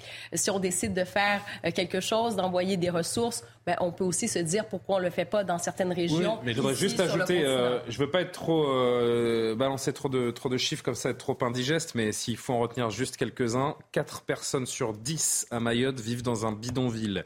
Mayotte, c'est le plus grand désert médical de France, je le disais, moins d'un tiers de la population euh, a, a un travail. Et puis euh, j'en avais une autre, oui, la, la moitié des enfants qui naissent à Mayotte sont issus de deux parents étrangers. Ça nous donne quand même ces quelques chiffres, nous, nous, nous permettent quand même de comprendre un minimum euh, la situation dans le, dans le pays. Je ne parle pas des problèmes de logement, des problèmes d'eau. Enfin, il y a vraiment un contexte. Pas parce euh, que vous allez démonter des bidonvilles que vous allez arranger le problème. c'est c'est ce que je veux dire. D'autant, et pour en venir là où je voulais, là où je voulais aller, les Comores ont déclaré donc aujourd'hui avoir refusé l'accostage d'un bateau transportant des migrants. Voilà. Je cite le ministre comorien de l'Intérieur, Fakhreddin Mahamoud. Tant que la partie française décidera de faire des choses de façon unilatérale, nous prenons nos responsabilités. Aucun ne rentrera dans un port sous souveraineté comorienne. Il faut être deux pour euh, pouvoir expulser euh, Philippe Guibert. Oui, c'est ça. En fait, ça me paraît être le fond du sujet, parce que je ne sais pas si Gérald Darmanin fait de la communication ou pas. Pourquoi il refuse? on, on a l'impression que c'est une, euh, une situation particulièrement dramatique et urgente. Mais le fond de l'affaire, à l'évidence, c'est politique vis-à-vis des Comores. Euh, c'est un conflit qui remonte, ça a été raconté tout à l'heure par euh, euh, Jean-Sébastien, c'est un conflit qui remonte au moment de, de- de- de- où Mayotte a voulu rester français alors que les Comores euh, voulaient un autre destin. Donc, si un référendum d'indépendance et seule l'île de Mayotte a décidé de rester un département Seule français. l'île de Mayotte a décidé de rester française. Donc, si c'est un problème politique et si, comme le dit Benjamin, il y a des pressions sur les Comores de la part de la Chine, de la part de l'Arabie saoudite, on sait qu'on est dans un contexte où euh, la France est en difficulté en Afrique de manière générale. hein. euh, Philippe, pardon de vous couper. Euh, Si, la Russie, l'Arabie problème- Saoudite sont derrière les Comores, c'est parce que la France n'a pas eu le- a pas eu l'intelligence d'accompagner aussi les, les Comores pour pas que ça, ça devienne. Alors, je crois- que ça devienne. Je crois Vous que dites Comores, Mayotte, c'est les Comores, hein. donc Alors, problème. j'ai trois personnes qui parlent en même temps. Je, voulais juste, je euh, je crois qu'on verse beaucoup d'argent aux Comores. Donc, on doit quand même avoir quelques moyens de négociation. En- Entre-temps, ils ont obtenu de le soutien de la. Russie et de l'Arabie Saoudite, qui poussent notamment à refuser les ressortissants. Donc on est dans, un vrai jeu géopolitique. euh. Donc on est dans un vrai jeu géopolitique. Donc là, la question devient géopolitique et diplomatique, et que c'est pas des réponses sécuritaires, parce que vu la, la gravité de la situation, les réponses sécuritaires ne seront Donc ce que vous me dites ce soir, c'est que ça sert à rien ce qui se passe à Mayotte depuis je dis, ce matin Je dis pas du tout que ça ne sert à rien. il y a des, ce que il y a des problèmes d'urgence qui sont, et puis les habitants le réclament. Donc à l'évidence, ça doit servir à quelque chose. Mais euh, en tout cas, la solution du problème, à mon avis, n'est certainement pas sécuritaire. Donc là, on est dans une situation également pour que chacun comprenne bien, donc où euh, les Comores, l'État des Comores refuse ses ressortissants. Donc on est en train de se faire euh, victimiser par, par les Comores. Donc là, vraiment, enfin, la France n'est pas capable de se faire respecter par les Comores. On est d'accord. Je rebondis sur ce que disait euh, Benjamin Morel tout à l'heure. La question, c'est pas d'intervenir là où j'ai un bémol par rapport. moi, je voudrais juste qu'on réponde à cette question sur les ressortissants qui ne sont pas accueillis aujourd'hui. Je réponds à votre Comment question. on n'est pas capable de se faire respecter En entendant au moins la moitié de la phrase, vous verrez que je vais y répondre. Mais ce que je vous disais, c'est la préparation c'est la préparation de l'opération justement. Moi, là où j'ai un bémol par rapport à Michel Onfray, c'est pourquoi faudrait-il refuser à ces citoyens français-là la République et dire ben, on commence plutôt à Marseille qu'à Mayotte Il n'y a pas de raison. Ils sont dans une situation qui est catastrophique. C'est quand même important de rappeler qu'ils sont citoyens français. Ils ont fait ce choix-là. Ils méritent ça. Mais oui, c'est une opération qui, justement parce qu'ils sont citoyens français, mérite mieux que euh, simple opération de communication politique et que ce soit préparé. Parce que euh, Philippe Guibert le disait, oui, on verse pas mal d'argent aux Comores, il y a des moyens d'être plus efficaces dans la diplomatie. Et on voit bien que vis-à-vis des pays qui refusent les laissés-passer consulaires, parce que le problème n'est pas que avec les Comores, il est avec l'Algérie, avec le Maroc, avec beaucoup de pays.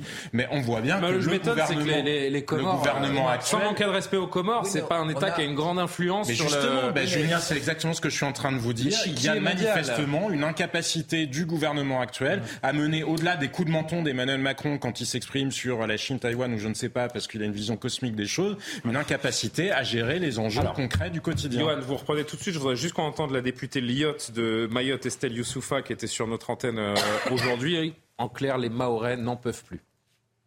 Nous, on connaît sur notre territoire des émeutes euh, quotidiennes. Donc effectivement, cette opération euh, ou cette intensification de la présence des forces de l'ordre à Mayotte, c'est impératif parce des émeutes quotidiennes. Des émeutes quotidiennes, il y a des barrages. compte de oui, oui, je pense, que, je pense qu'ici, dans l'Hexagone, quand on entend l'espèce de blabla qui est sorti par euh, les associations de défense des droits de l'homme, nous, on est profondément choqués, en fait, à Mayotte.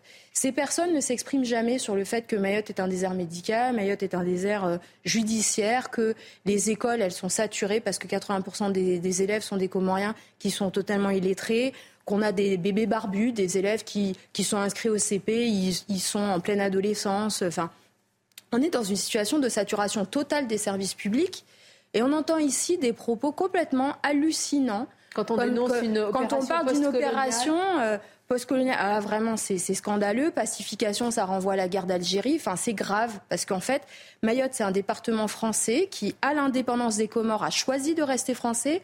On est français depuis 1841. Si on ne voulait pas notre avis de ressortissants français, eh ben, il ne fallait pas nous demander parce qu'on a été consulté un nombre incalculable de fois, de un. De deux, les forces de l'ordre et force et honneur à elles sont en première ligne, elles opèrent dans le cadre de la loi. L'État, c'est le monopole de la violence. Face à la violence, ce qui est vrai, c'est qu'il y a au minimum, euh, selon les chiffres qui sont donnés, 80 arrivées illégales par jour à Mayotte, des milliers d'autres qui arriveront. Si ça continue comme ça, ça va juste être la guerre civile à Mayotte dans les mois qui viennent. Donc il y a urgence à agir d'un point de vue répressif, tout de même, quand bien même il y a des, des, des, problèmes structurels bien plus profonds dans le 101e département. Non, mais ce qui se passe à Mayotte, c'est pas simplement un abandon. Ce qui se passe à Mayotte, c'est criminel. Ouais on ne peut pas se rendre compte de ce qui se passe là-bas si on n'est jamais allé à Mayotte, me semble-t-il. Les problèmes sont absolument colossaux. On ne peut pas mettre un pied dehors sans être en insécurité, risquer de se faire agresser à tout moment. Il y a des problèmes d'infrastructure qui sont absolument colossaux. Enfin, c'est un drame absolu. Alors, effectivement, euh, la clé, un peu Haïti. La clé, c'est de pouvoir expulser ceux qui n'ont rien à faire à, Mayotte. Euh, il y a le problème des laissés-passer consulaires. On en parle beaucoup également pour la métropole. Euh, le problème se pose de manière bien plus importante encore à Mayotte. Et il y a effectivement l'aide au développement qui pourrait être, dit-on, un, moyen de pression. Le Rassemblement national, par exemple, aujourd'hui redit qu'il faut couper euh, l'aide au développement, ce qu'on appelle ah, l'AFD. Qui, fait des très très gros scores à Mayotte d'ailleurs. L'AFD, hein, c'est l'aide française pour le développement. Et effectivement, la France a choisi de faire des Comores l'un des pays qui est le plus aidé par la France et par l'Union européenne parce qu'il s'agit aussi de l'un des pays les plus pauvres au monde. Donc, le, Rassemblement national dit la chose suivante, dit coupons toutes les aides de développement, c'est un moyen de pression sur les Comores. Si on ne leur donne plus d'argent, eh bien peut-être que ça va les forcer à reprendre leurs ressortissants. Et le gouvernement répond une chose tout à fait opposée. Le gouvernement dit pas du tout. Au contraire, on va augmenter l'aide française, c'est ce qui est prévu jusqu'en 2025. On va encore augmenter l'aide que nous apportons tous les ans aux Comores. Pourquoi? Parce que le gouvernement dit si on arrête de les aider, le pays va s'appauvrir davantage et donc il y aura encore plus de clandestins qui voudront venir à Mayotte. Donc ce sont deux visions, deux choix politiques qui sont radicalement Et pour conclure cette démonstration, euh, ce qu'il faut bien comprendre également, c'est que pour les Comoriens, Mayotte, c'est chez eux, c'est les Comores, parce que c'est un archipel. Finalement, euh, lors du référendum, il l'a rappelé, euh, Philippe Mayotte est le seul à avoir décidé de rester français, mais c'est un même peuple, ce sont, des, ce sont des frères. Et on ne comprend ce problème que si on considère que les Comores, en effet, sont dans une position très ambiguë. Ça ressemble d'une certaine façon beaucoup à l'Algérie. C'est-à-dire mhm. qu'à la fois, il y a cette idée que, eh bien, il y a besoin de l'argent de la France, et en même temps, bah, Mayotte, ça devrait revenir dans le giron des Comores, selon les Comores. Et donc, ce faisant, on est forcément dans une opposition où l'identité nationale comorienne se construit contre la France. Et quand vous avez des soucis qui sont des soucis économiques, avec une population grandissante, eh bien, laisser passer l'immigration vers Mayotte, ça sert également bien l'État comorien. Donc, dès le moment où vous avez les Chinois et vous avez les, Saoudiens qui arrivent au secours des Comores, eh bien, ils risquent de préférer ces partenaires-là à nous. Et ça, c'est un problème fondamental. Il y a eu une erreur qui a été commise, et je crois qu'il faut la rappeler, c'était la de Mayotte sous Sarkozy. Parce que du coup, on a le plus jeune département français. d'air, exactement. Ça ne veut pas dire il y avait une vraie volonté des Maoris d'être un département, mais organiser la départementalisation là encore trop vite et trop mal, eh ben ça a donné cette situation-là. Donc c'est juste le plus grand échec, euh, c'est un des plus grands échecs euh, politiques de la France, cette, euh, cette création du département de Mayotte et l'état dans lequel on l'a laissé. Je voudrais juste qu'on entende un dernier extrait de Madame Youssoufa, la députée Lyotte de, de Mayotte, sur une atmosphère qu'elle décrit elle-même de, terrorisme. Écoutez-la. Nous, à Mayotte, on dit que les jeunes qui sèment la terreur à Mayotte sont des terroristes. Je vais vous dire pourquoi. Parce que la terreur, c'est de semer la mort et la violence pour faire peur, pour terroriser. Quand vous découpez des gens en morceaux, que vous répandez les, membres de corps humains sur la route pour que ce soit visible de tout le village, c'est du terrorisme et de la barbarie. Nous, on n'a pas d'autres mots. Si vous avez dans le dictionnaire des mots plus appropriés, je ne vois pas de quoi il s'agit. C'est fort ce qu'elle dit, euh, Philippe. Des gens qui sont découpés, qui sont mis à même les, euh, les avenues pour intimider les Comoriens qui se comportent un peu comme des néocolonialistes euh, en balayant l'autorité sur, sur l'île. Et dans le même temps, vous avez donc ces associations, dont la Ligue des droits de l'homme, dont on parle beaucoup en ce moment, qui s'inquiètent dans un communiqué que la France place des mineurs dans des situations de vulnérabilité, de danger intolérable. Oui, la Ligue des droits de l'homme. C'est difficile, hein. Très militants, donc. Euh, bah, ils sont très militants, mais c'est la Ligue des droits de l'homme. Euh, Moi, j'ai le, le sentiment que c'est une situation sécuritaire. Je connais pas Mayotte, hein, mais je, je, je j'entends ce que vous disiez tout à l'heure. Euh, j'ai l'impression qu'on est face à une situation sécuritaire auquel nos services publics, nos forces de l'ordre, nos appareillages de loi et de réglementation n'est en fait pas prêts. Parce qu'on est dans une situation qui frôle la guerre civile. Enfin, quand on ah entend cette description-là, on est plus proche de la guerre civile, de la guerre de tous contre tous, que d'une situation sécuritaire ou insécuritaire à proprement parler, telle qu'on peut le connaître, la connaître sur la métropole. Et donc, je ne sais pas comment on peut, je répète ce que je disais tout à l'heure, les solutions sécuritaires d'urgence, c'est certainement indispensable, mais je ne vois pas comment on sort d'une telle situation avec les moyens sécuritaires qui sont ceux d'un État euh, démocratique et d'un État de droit comme la France. Euh, dans une situation comme ça, je ne vois pas comment ça peut être la solution. Donc, ou bien on est sur des solutions. On s'est laissé déborder et maintenant je ne vois pas. Mais on rentre dans une autre logique. Je, ne porte pas de jugement sur le fond, hein, mais soit on est dans une solution de force et de violence, mais on sort de, notre, de nos habitudes politiques, parce qu'on est dans un département français, ou bien c'est un problème qu'on arrive à, aborder par la diplomatie, par les échanges qu'on peut avoir avec le Comore et ceux qui euh, peuvent éventuellement les pousser dans ce sens. en tout cas, franchement, hein, je pense, et on va conclure vraiment là-dessus. On est, Sinon, euh, je ne vois pas de solution. Il y a cette impression euh, qu'on n'est qu'au début de, ah de cette crise, parce que malgré tout, on l'a dit tout à l'heure, le niveau de vie à Mayotte est largement supérieur que dans le reste des archipels, de l'archipel des, des Comores. Donc cette, euh, cette spirale de, de, violence et cette volonté des, des Comoriens de, de, rejoindre le département français, vous n'allez pas l'arrêter comme ça du, du jour au lendemain.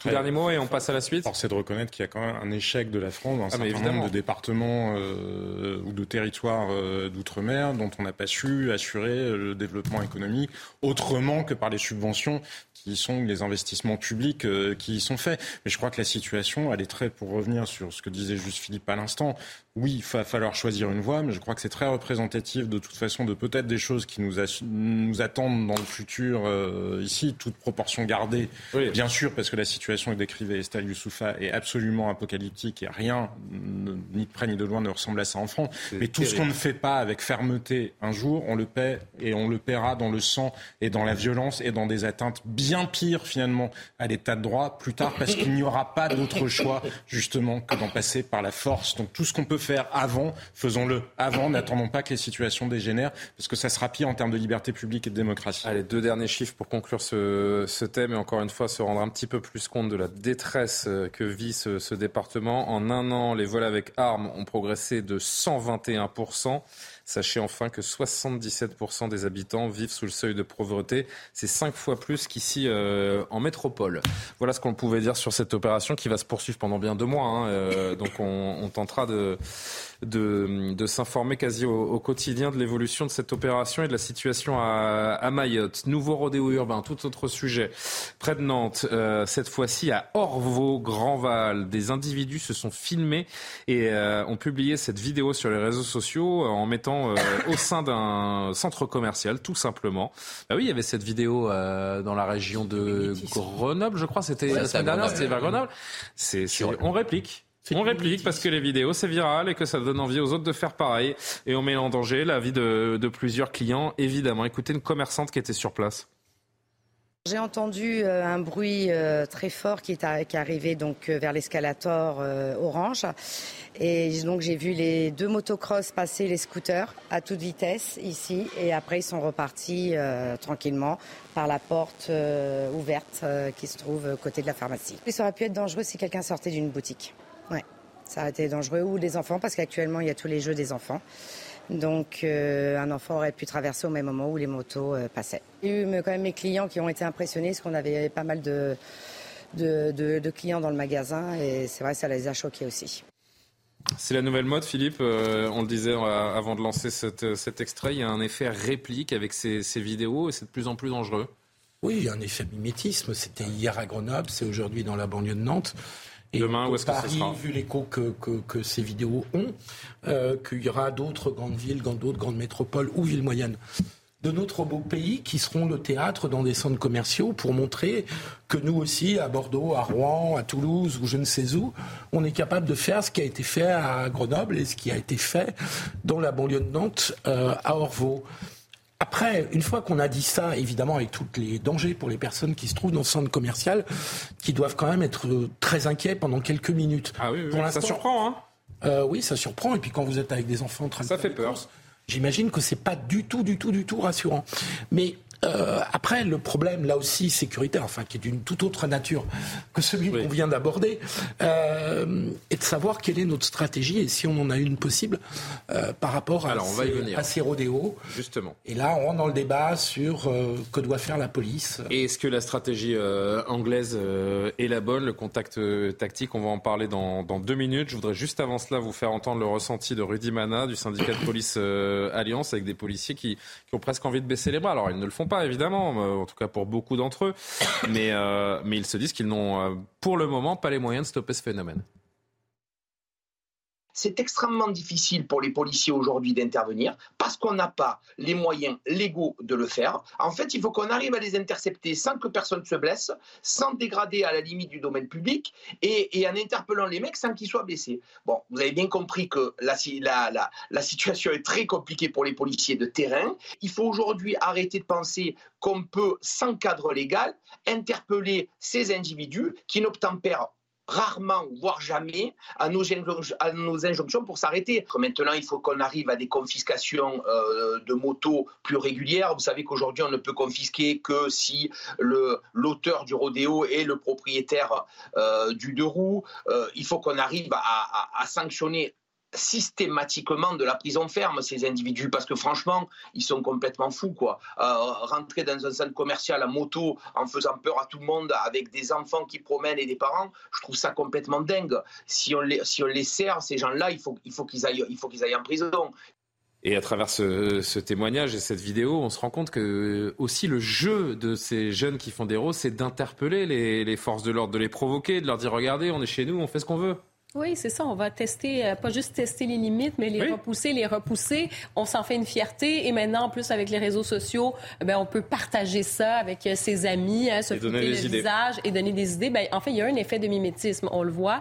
Et euh, c'est la saison, hein, la saison des rodéos. Et année après année, ça devient comme ça extrêmement populaire.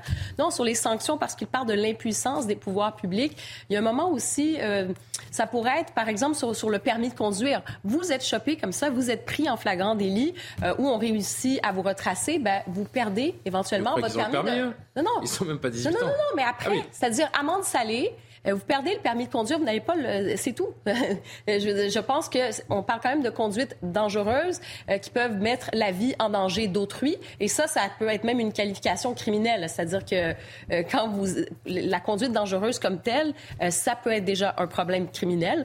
Et si en plus vous mettez en danger quelqu'un, si peut-être même imaginez s'il y avait eu une poussette, s'il y avait eu des, des, des, enfants, que vous renversez quelqu'un, je veux dire, ça peut se terminer très, très mal, ce genre d'histoire. Donc non, je pense que ça pourrait être déjà une avenue, euh, le côté euh, civil, si vous voulez, donc hmm. d'avoir une amende salée et d'avoir un impact éventuellement sur le permis de conduire. Ça se fait dans d'autres pays en non, passant. ce que je veux dire, c'est que, euh, parfois, ils, ils, ne sont pas titulaires du permis de conduire, ces jeunes-là. Donc vous n'allez pas enlever le permis s'ils ne l'ont pas, mais, mais en effet, peut-être le, le, le, de le... Enfin, c'est compliqué. Hein. C'est de les interpeller, c'est pas tant la sanction. Aussi. Le problème, c'est qu'on n'arrive pas à les interpeller. Bah oui, parce qu'on n'a pas le droit de les interpeller. Oui, c'est ça, c'est ça le défi, c'est de les interpeller aussi, en réalité. Aussi. Mais, mais aussi Alors justement, on va se poser la question du contact euh, utilisé en, en, Angleterre. On, on, ira à Londres d'ailleurs avec euh, notre correspondante sur place pour voir vraiment comment ça se passe là-bas.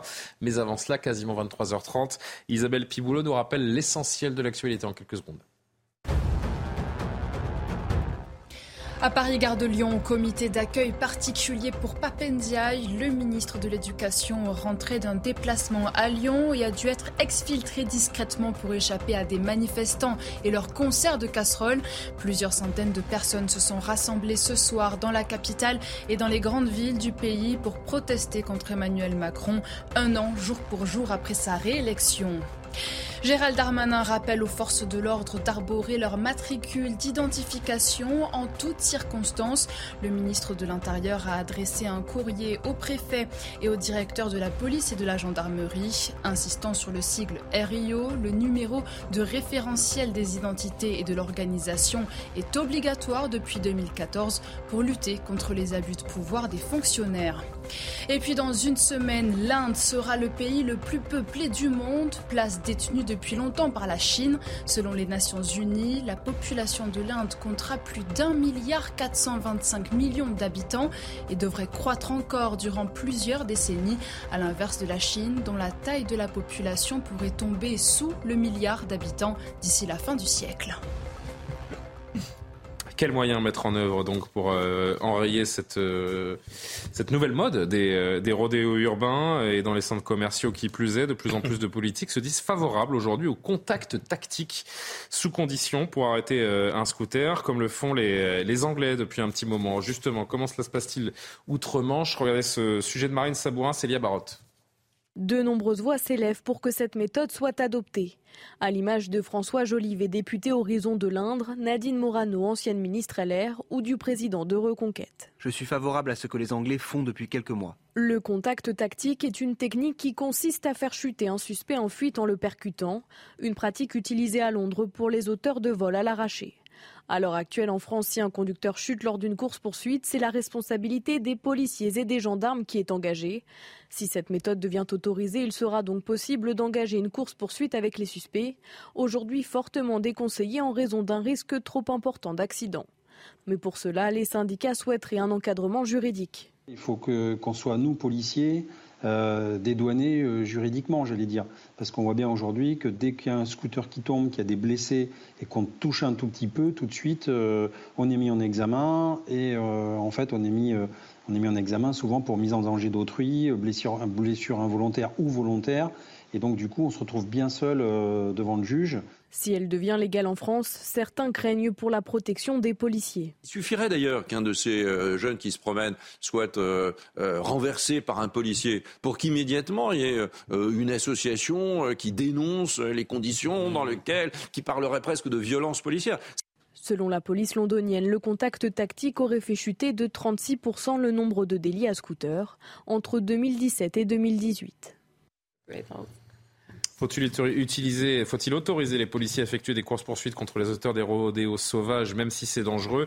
Vous êtes 76% de Français à répondre euh, oui, non à 23%, 1% ne se prononce pas.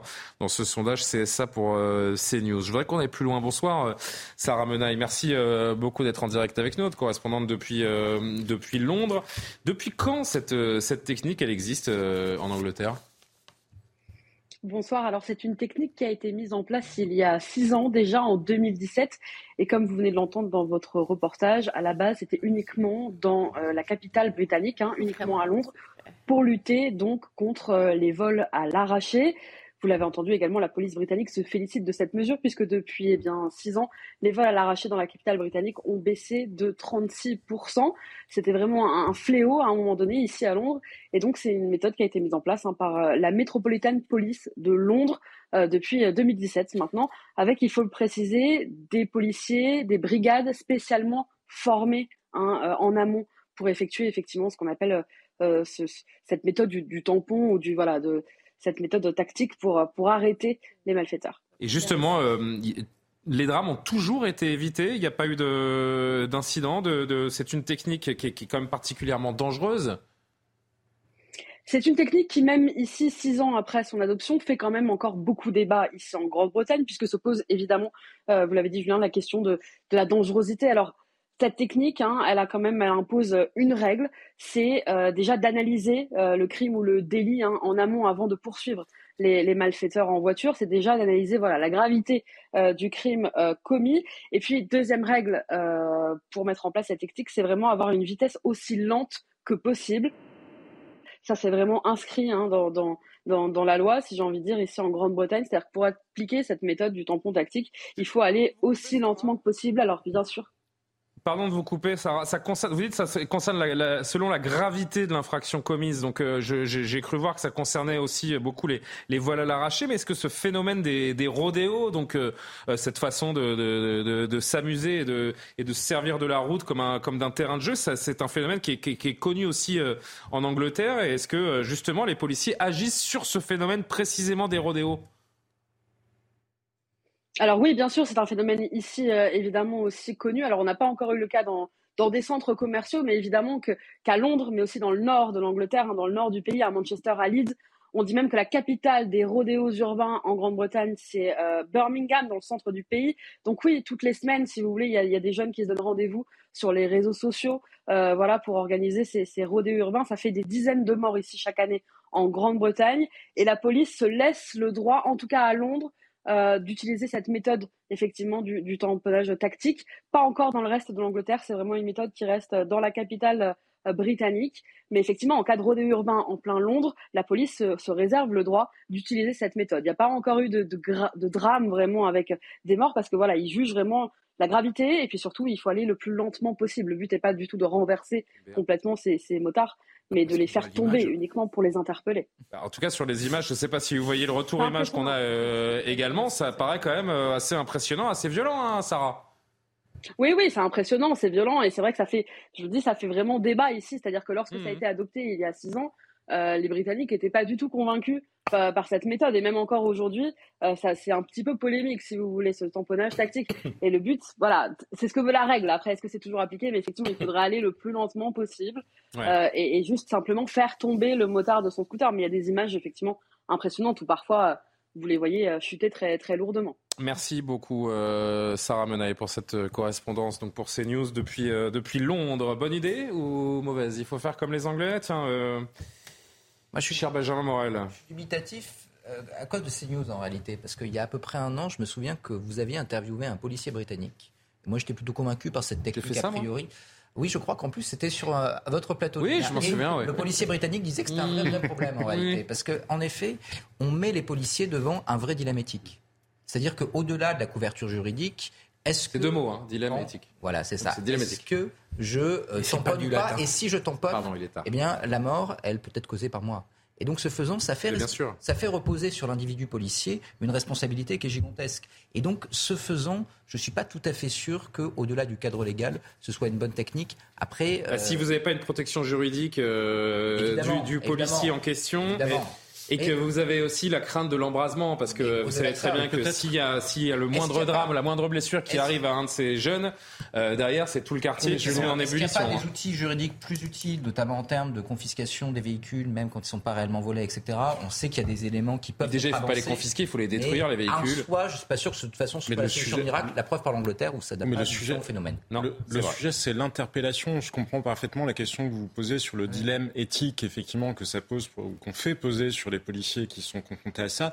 Mais si on fait de la contrefactualité, est-ce que nous n'allons pas de toute façon vers des drames? Regardez ce qui se passe aux États-Unis de plus en plus. Les gens se font justice eux-mêmes. Est-ce que vous croyez qu'il n'y aura pas un moment où, dans les centres commerciaux, si ces images-là étaient amenées à se reproduire, il n'y a pas quelqu'un qui va tirer un jour on va pas dessus va pas en disant si les forces peut-être, euh, vous êtes ben non, peut-être- je crois pas. Je crois Non, pas. je veux Je, dire, je pense à, à Nantes, rappelez-vous, il y a des, des milices entre guillemets de citoyens. Mais non, le jour où il y aura eu des drames, vous pourrez avoir. Et là, de plus en plus, on le voit aux États-Unis. n'attendons pas les drames, euh, Des gens qui font justice. Mais précisément, la contrefactualité, c'est ça. C'est on voit bien que on n'a rien fait et que ça se multiplie et que de toute façon, comme on a renoncé à l'autorité, comme on a renoncé à la justice, pour ça que- comme mais on a renoncé à jeunes- la justice des mineurs, parce qu'il n'y a pas seulement Moi, la question disais, avant de d'interpellation, c'est que quand on les interpelle, s'ils sont mineurs, il Avant- ne leur arrive rien Justement, vraiment. avant de les tamponner et de, et de prendre un risque pour, euh, pour leur vie, pour leur intégrité, parce que ce sont des jeunes, ils font des bêtises, mais ils méritent pas d'être euh, forcément renversés. Mais est-ce que ceux qui sont sur leur chemin, euh, ils méritent d'être tués? Comment? Est-ce que ceux qui sont sur leur chemin, ils méritent Bien sûr que non, c'est pour ça que je Eh vais ben, finir ma phrase. Non, C'est pour ça que je vais finir ma phrase, comme vous aimez je- finir les vôtres. Il y a un je- moment, ces jeunes, ils ont des parents. Si on sanctionne les parents, ça mettra peut-être du plomb dans la cervelle des, des enfants. Peut-être que cette Mais démarche d'autorité, c'est je- peut-être un peu démago hein, de Julien, dire comme mais ça. mais- précisément, peut-être aussi que les parents, ça va les inciter à leur dire tu ne le fais pas parce que tu mets ta vie en danger. Et la responsabilité d'un parent, c'est aussi le dire. Nous sommes Ben d'accord. Mais on peut pas renoncer à la responsabilité individuelle. On verra si, en tout cas, c'est vrai que le, le- le- le- le discours politique euh, est pas forcément toujours euh, à droite. hein. Euh, Philippe tend à aller vers cette, cette répression Non, que serait sûr, le, contact tactique, comme on dit. Non, mais là, arriver dans les, dans les Le centres est commerciaux. très euh, dangereux, Vous incontestablement. avez des, des- des mamans, des enfants, des, enfin, et des papas d'ailleurs, peu la importe. nuisance pour la vie des familles. Bon, Tiens, il nous reste quelques minutes. Alors, c'est pas du tout le, le même sujet, mais on reste dans le, on reste dans la mécanique. J'ai envie de dire. C'est une question qui revient souvent. Faut-il encadrer la conduite des personnes âgées? Ce sujet qui revient sur le devant de la scène parce que vous avez certainement vu cette actualité samedi.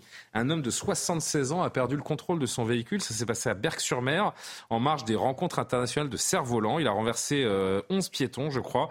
Selon les premiers éléments de l'enquête, le conducteur aurait confondu la pédale d'accélérateur et le frein. Un accident qui relance évidemment le débat sur le permis à vie et la possibilité de mettre en place un contrôle médical pour les seniors. Écoutez ce qu'en dit Pierre Chasseret, qui était dans la matinale ce matin de 40 millions d'automobilistes. Cet accident, j'entends déjà des voix s'élever pour remettre en question les 76 printemps de cet automobiliste, bien évidemment, mais c'est l'occasion quand même de rappeler, de rappeler la réalité des chiffres. Aujourd'hui, les 65 ans et plus causent environ 17% des accidents mortels. Regardez les ratios par catégorie d'âge. C'est tout simplement le plus bas ratio sur les responsabilités des cas d'accidents mortels. Alors ça ne veut pas dire qu'on ne peut rien faire.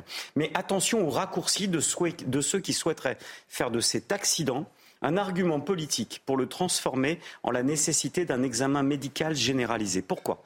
Bah Déjà parce que les pays qui l'ont mis en place, notamment les pays nordiques, n'ont pas connu d'amélioration en termes de sécurité routière. Et lorsque l'on analyse le placement des pieds, parce que là, il s'est trompé en fait dans le positionnement des pieds, eh bien, tout âge confondu, il n'est pas rare du côté des formateurs de constater un mauvais placement du pied sur les pédales qui fait confondre justement l'accélérateur, l'embrayage et le frein. Ça s'appelle perdre les pédales. Ça s'appelle perdre les pédales. Excellent, euh, Philippe Guibert. Vous revenez la semaine prochaine. Comment concilier euh, le permis à vie et tout simplement l'évolution de la santé, des, des- des réflexes, de la vision de, de chacun? Alors certes, les 50-64 ans ont le plus faible taux, mais on aurait pu aller au-delà de 64 ans parce que par exemple le monsieur de 65 ans, samedi... même, 65 ans et Qu'est-ce que j'ai? 17% de 65 Ah oui, c'est tout en haut, autant pour lui. Euh, c'est autant pour moi. 17%, mais euh, parce que les plus âgés conduisent moins, donc statistiquement, ils commettent moins d'accidents. C'est pas pour ça qu'on peut pas faire reculer encore plus ce, chiffre. Qu'est-ce qu'on doit faire? Qu'est-ce qu'on peut faire? Est-il souhaitable de revenir sur le permis à vie?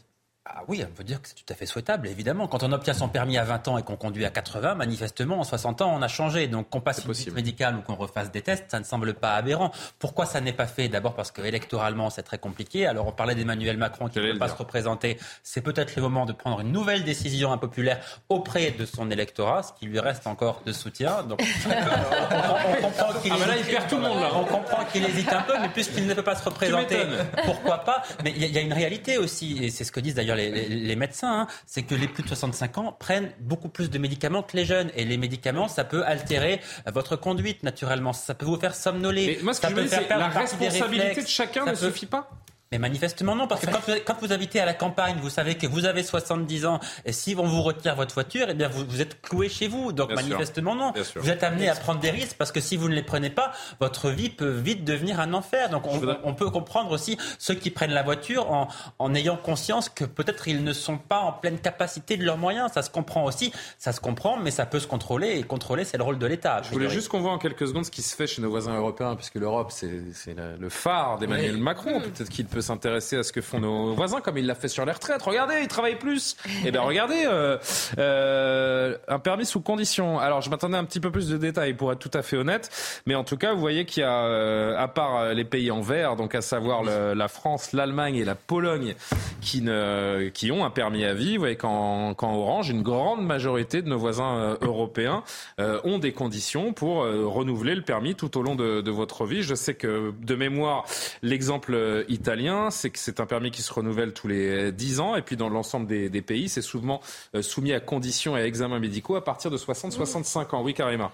Oui, et bon, euh, on parle de l'Europe, mais je vous parle du Canada, d'un endroit que je connais bien, particulièrement au Québec. À partir de l'âge de 86 mois, avant vos 80 ans, vous devez passer un examen bon, médical, euh, la vue, et après ça, c'est aux deux ans. À partir de 75 ans, c'est une déclaration sur votre état de santé. Et cela dit, pour tous les âges, si jamais votre condition médicale a tellement changé, il y a une situation qui peut faire en sorte que euh, ça bouleverse votre conduite et qu'il peut avoir un danger ou quoi que ce soit, vous avez la responsabilité de le signaler à l'agence quand même qui s'occupe euh, de délivrer les fameux euh, permis de conduire. Donc, c'est une question de, responsabilité. On regardait tout à l'heure le, pourcentage, par exemple, pour les 20 ans, les 50 ans.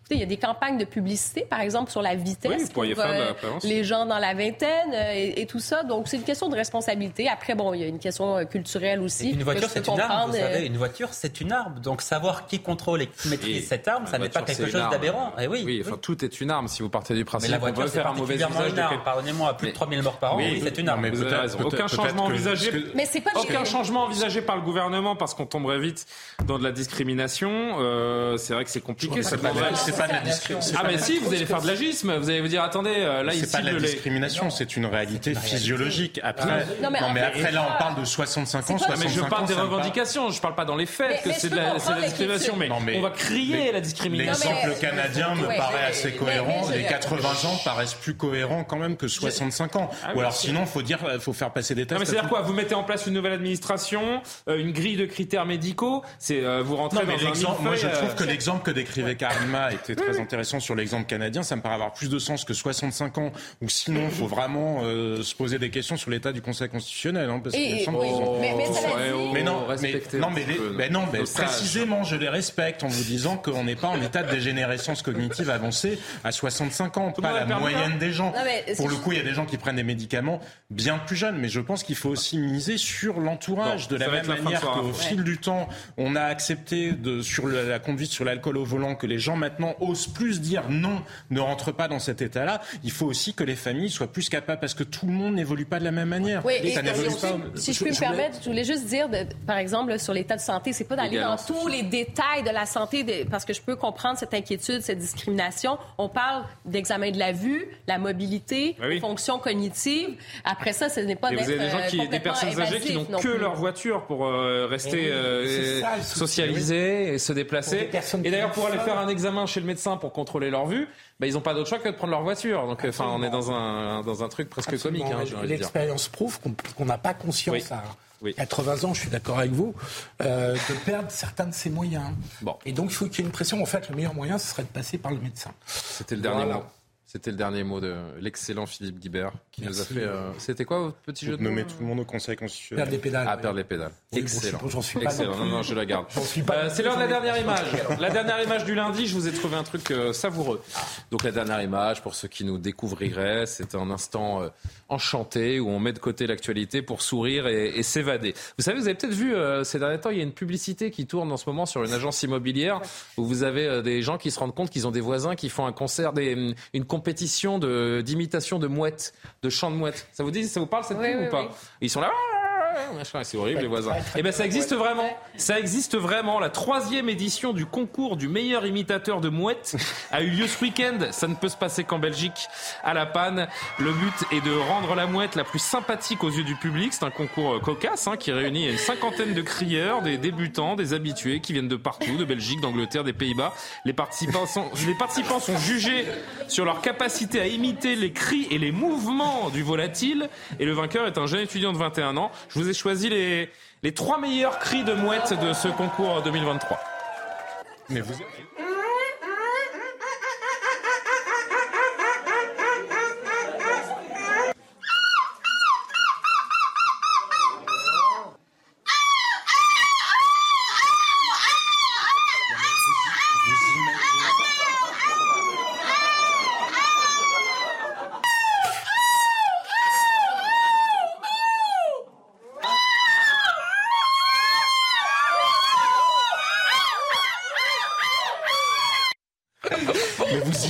ce que je peux dire. vous imaginez la même séquence du début de l'émission Papendia bah, Si les gens qui ont des casseroles, si les gens qui ont des oh casseroles, on regarde ce soir, on est parti. Ah oui, oui, on a lancé un mouvement. Par ailleurs, c'est pas sympa ce que vous avez dit pour les Belges, pardon. Hein. C'est ce que j'ai dit. Ça ne peut se passer qu'en Belgique. Bah parce que non, parce que les Belges, et parce que les Belges ont un sens de la dérision que nous ah, n'avons pas, tout simplement, et que si vous voulez vous en payer une bonne tranche de rire, et eh ben vous allez plutôt en Belgique, parce que là-bas on s'est rigolé.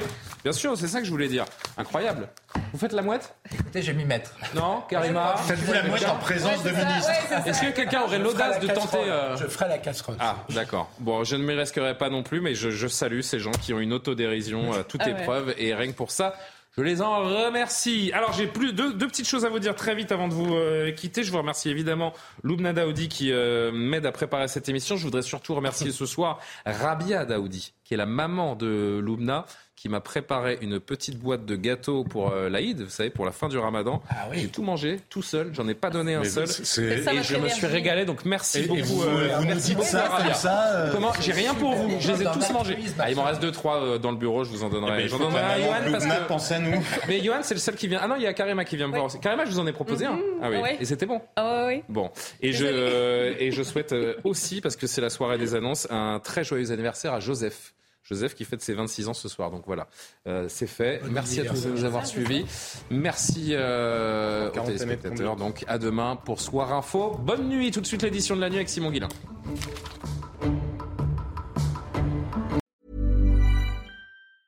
Planning for your next trip?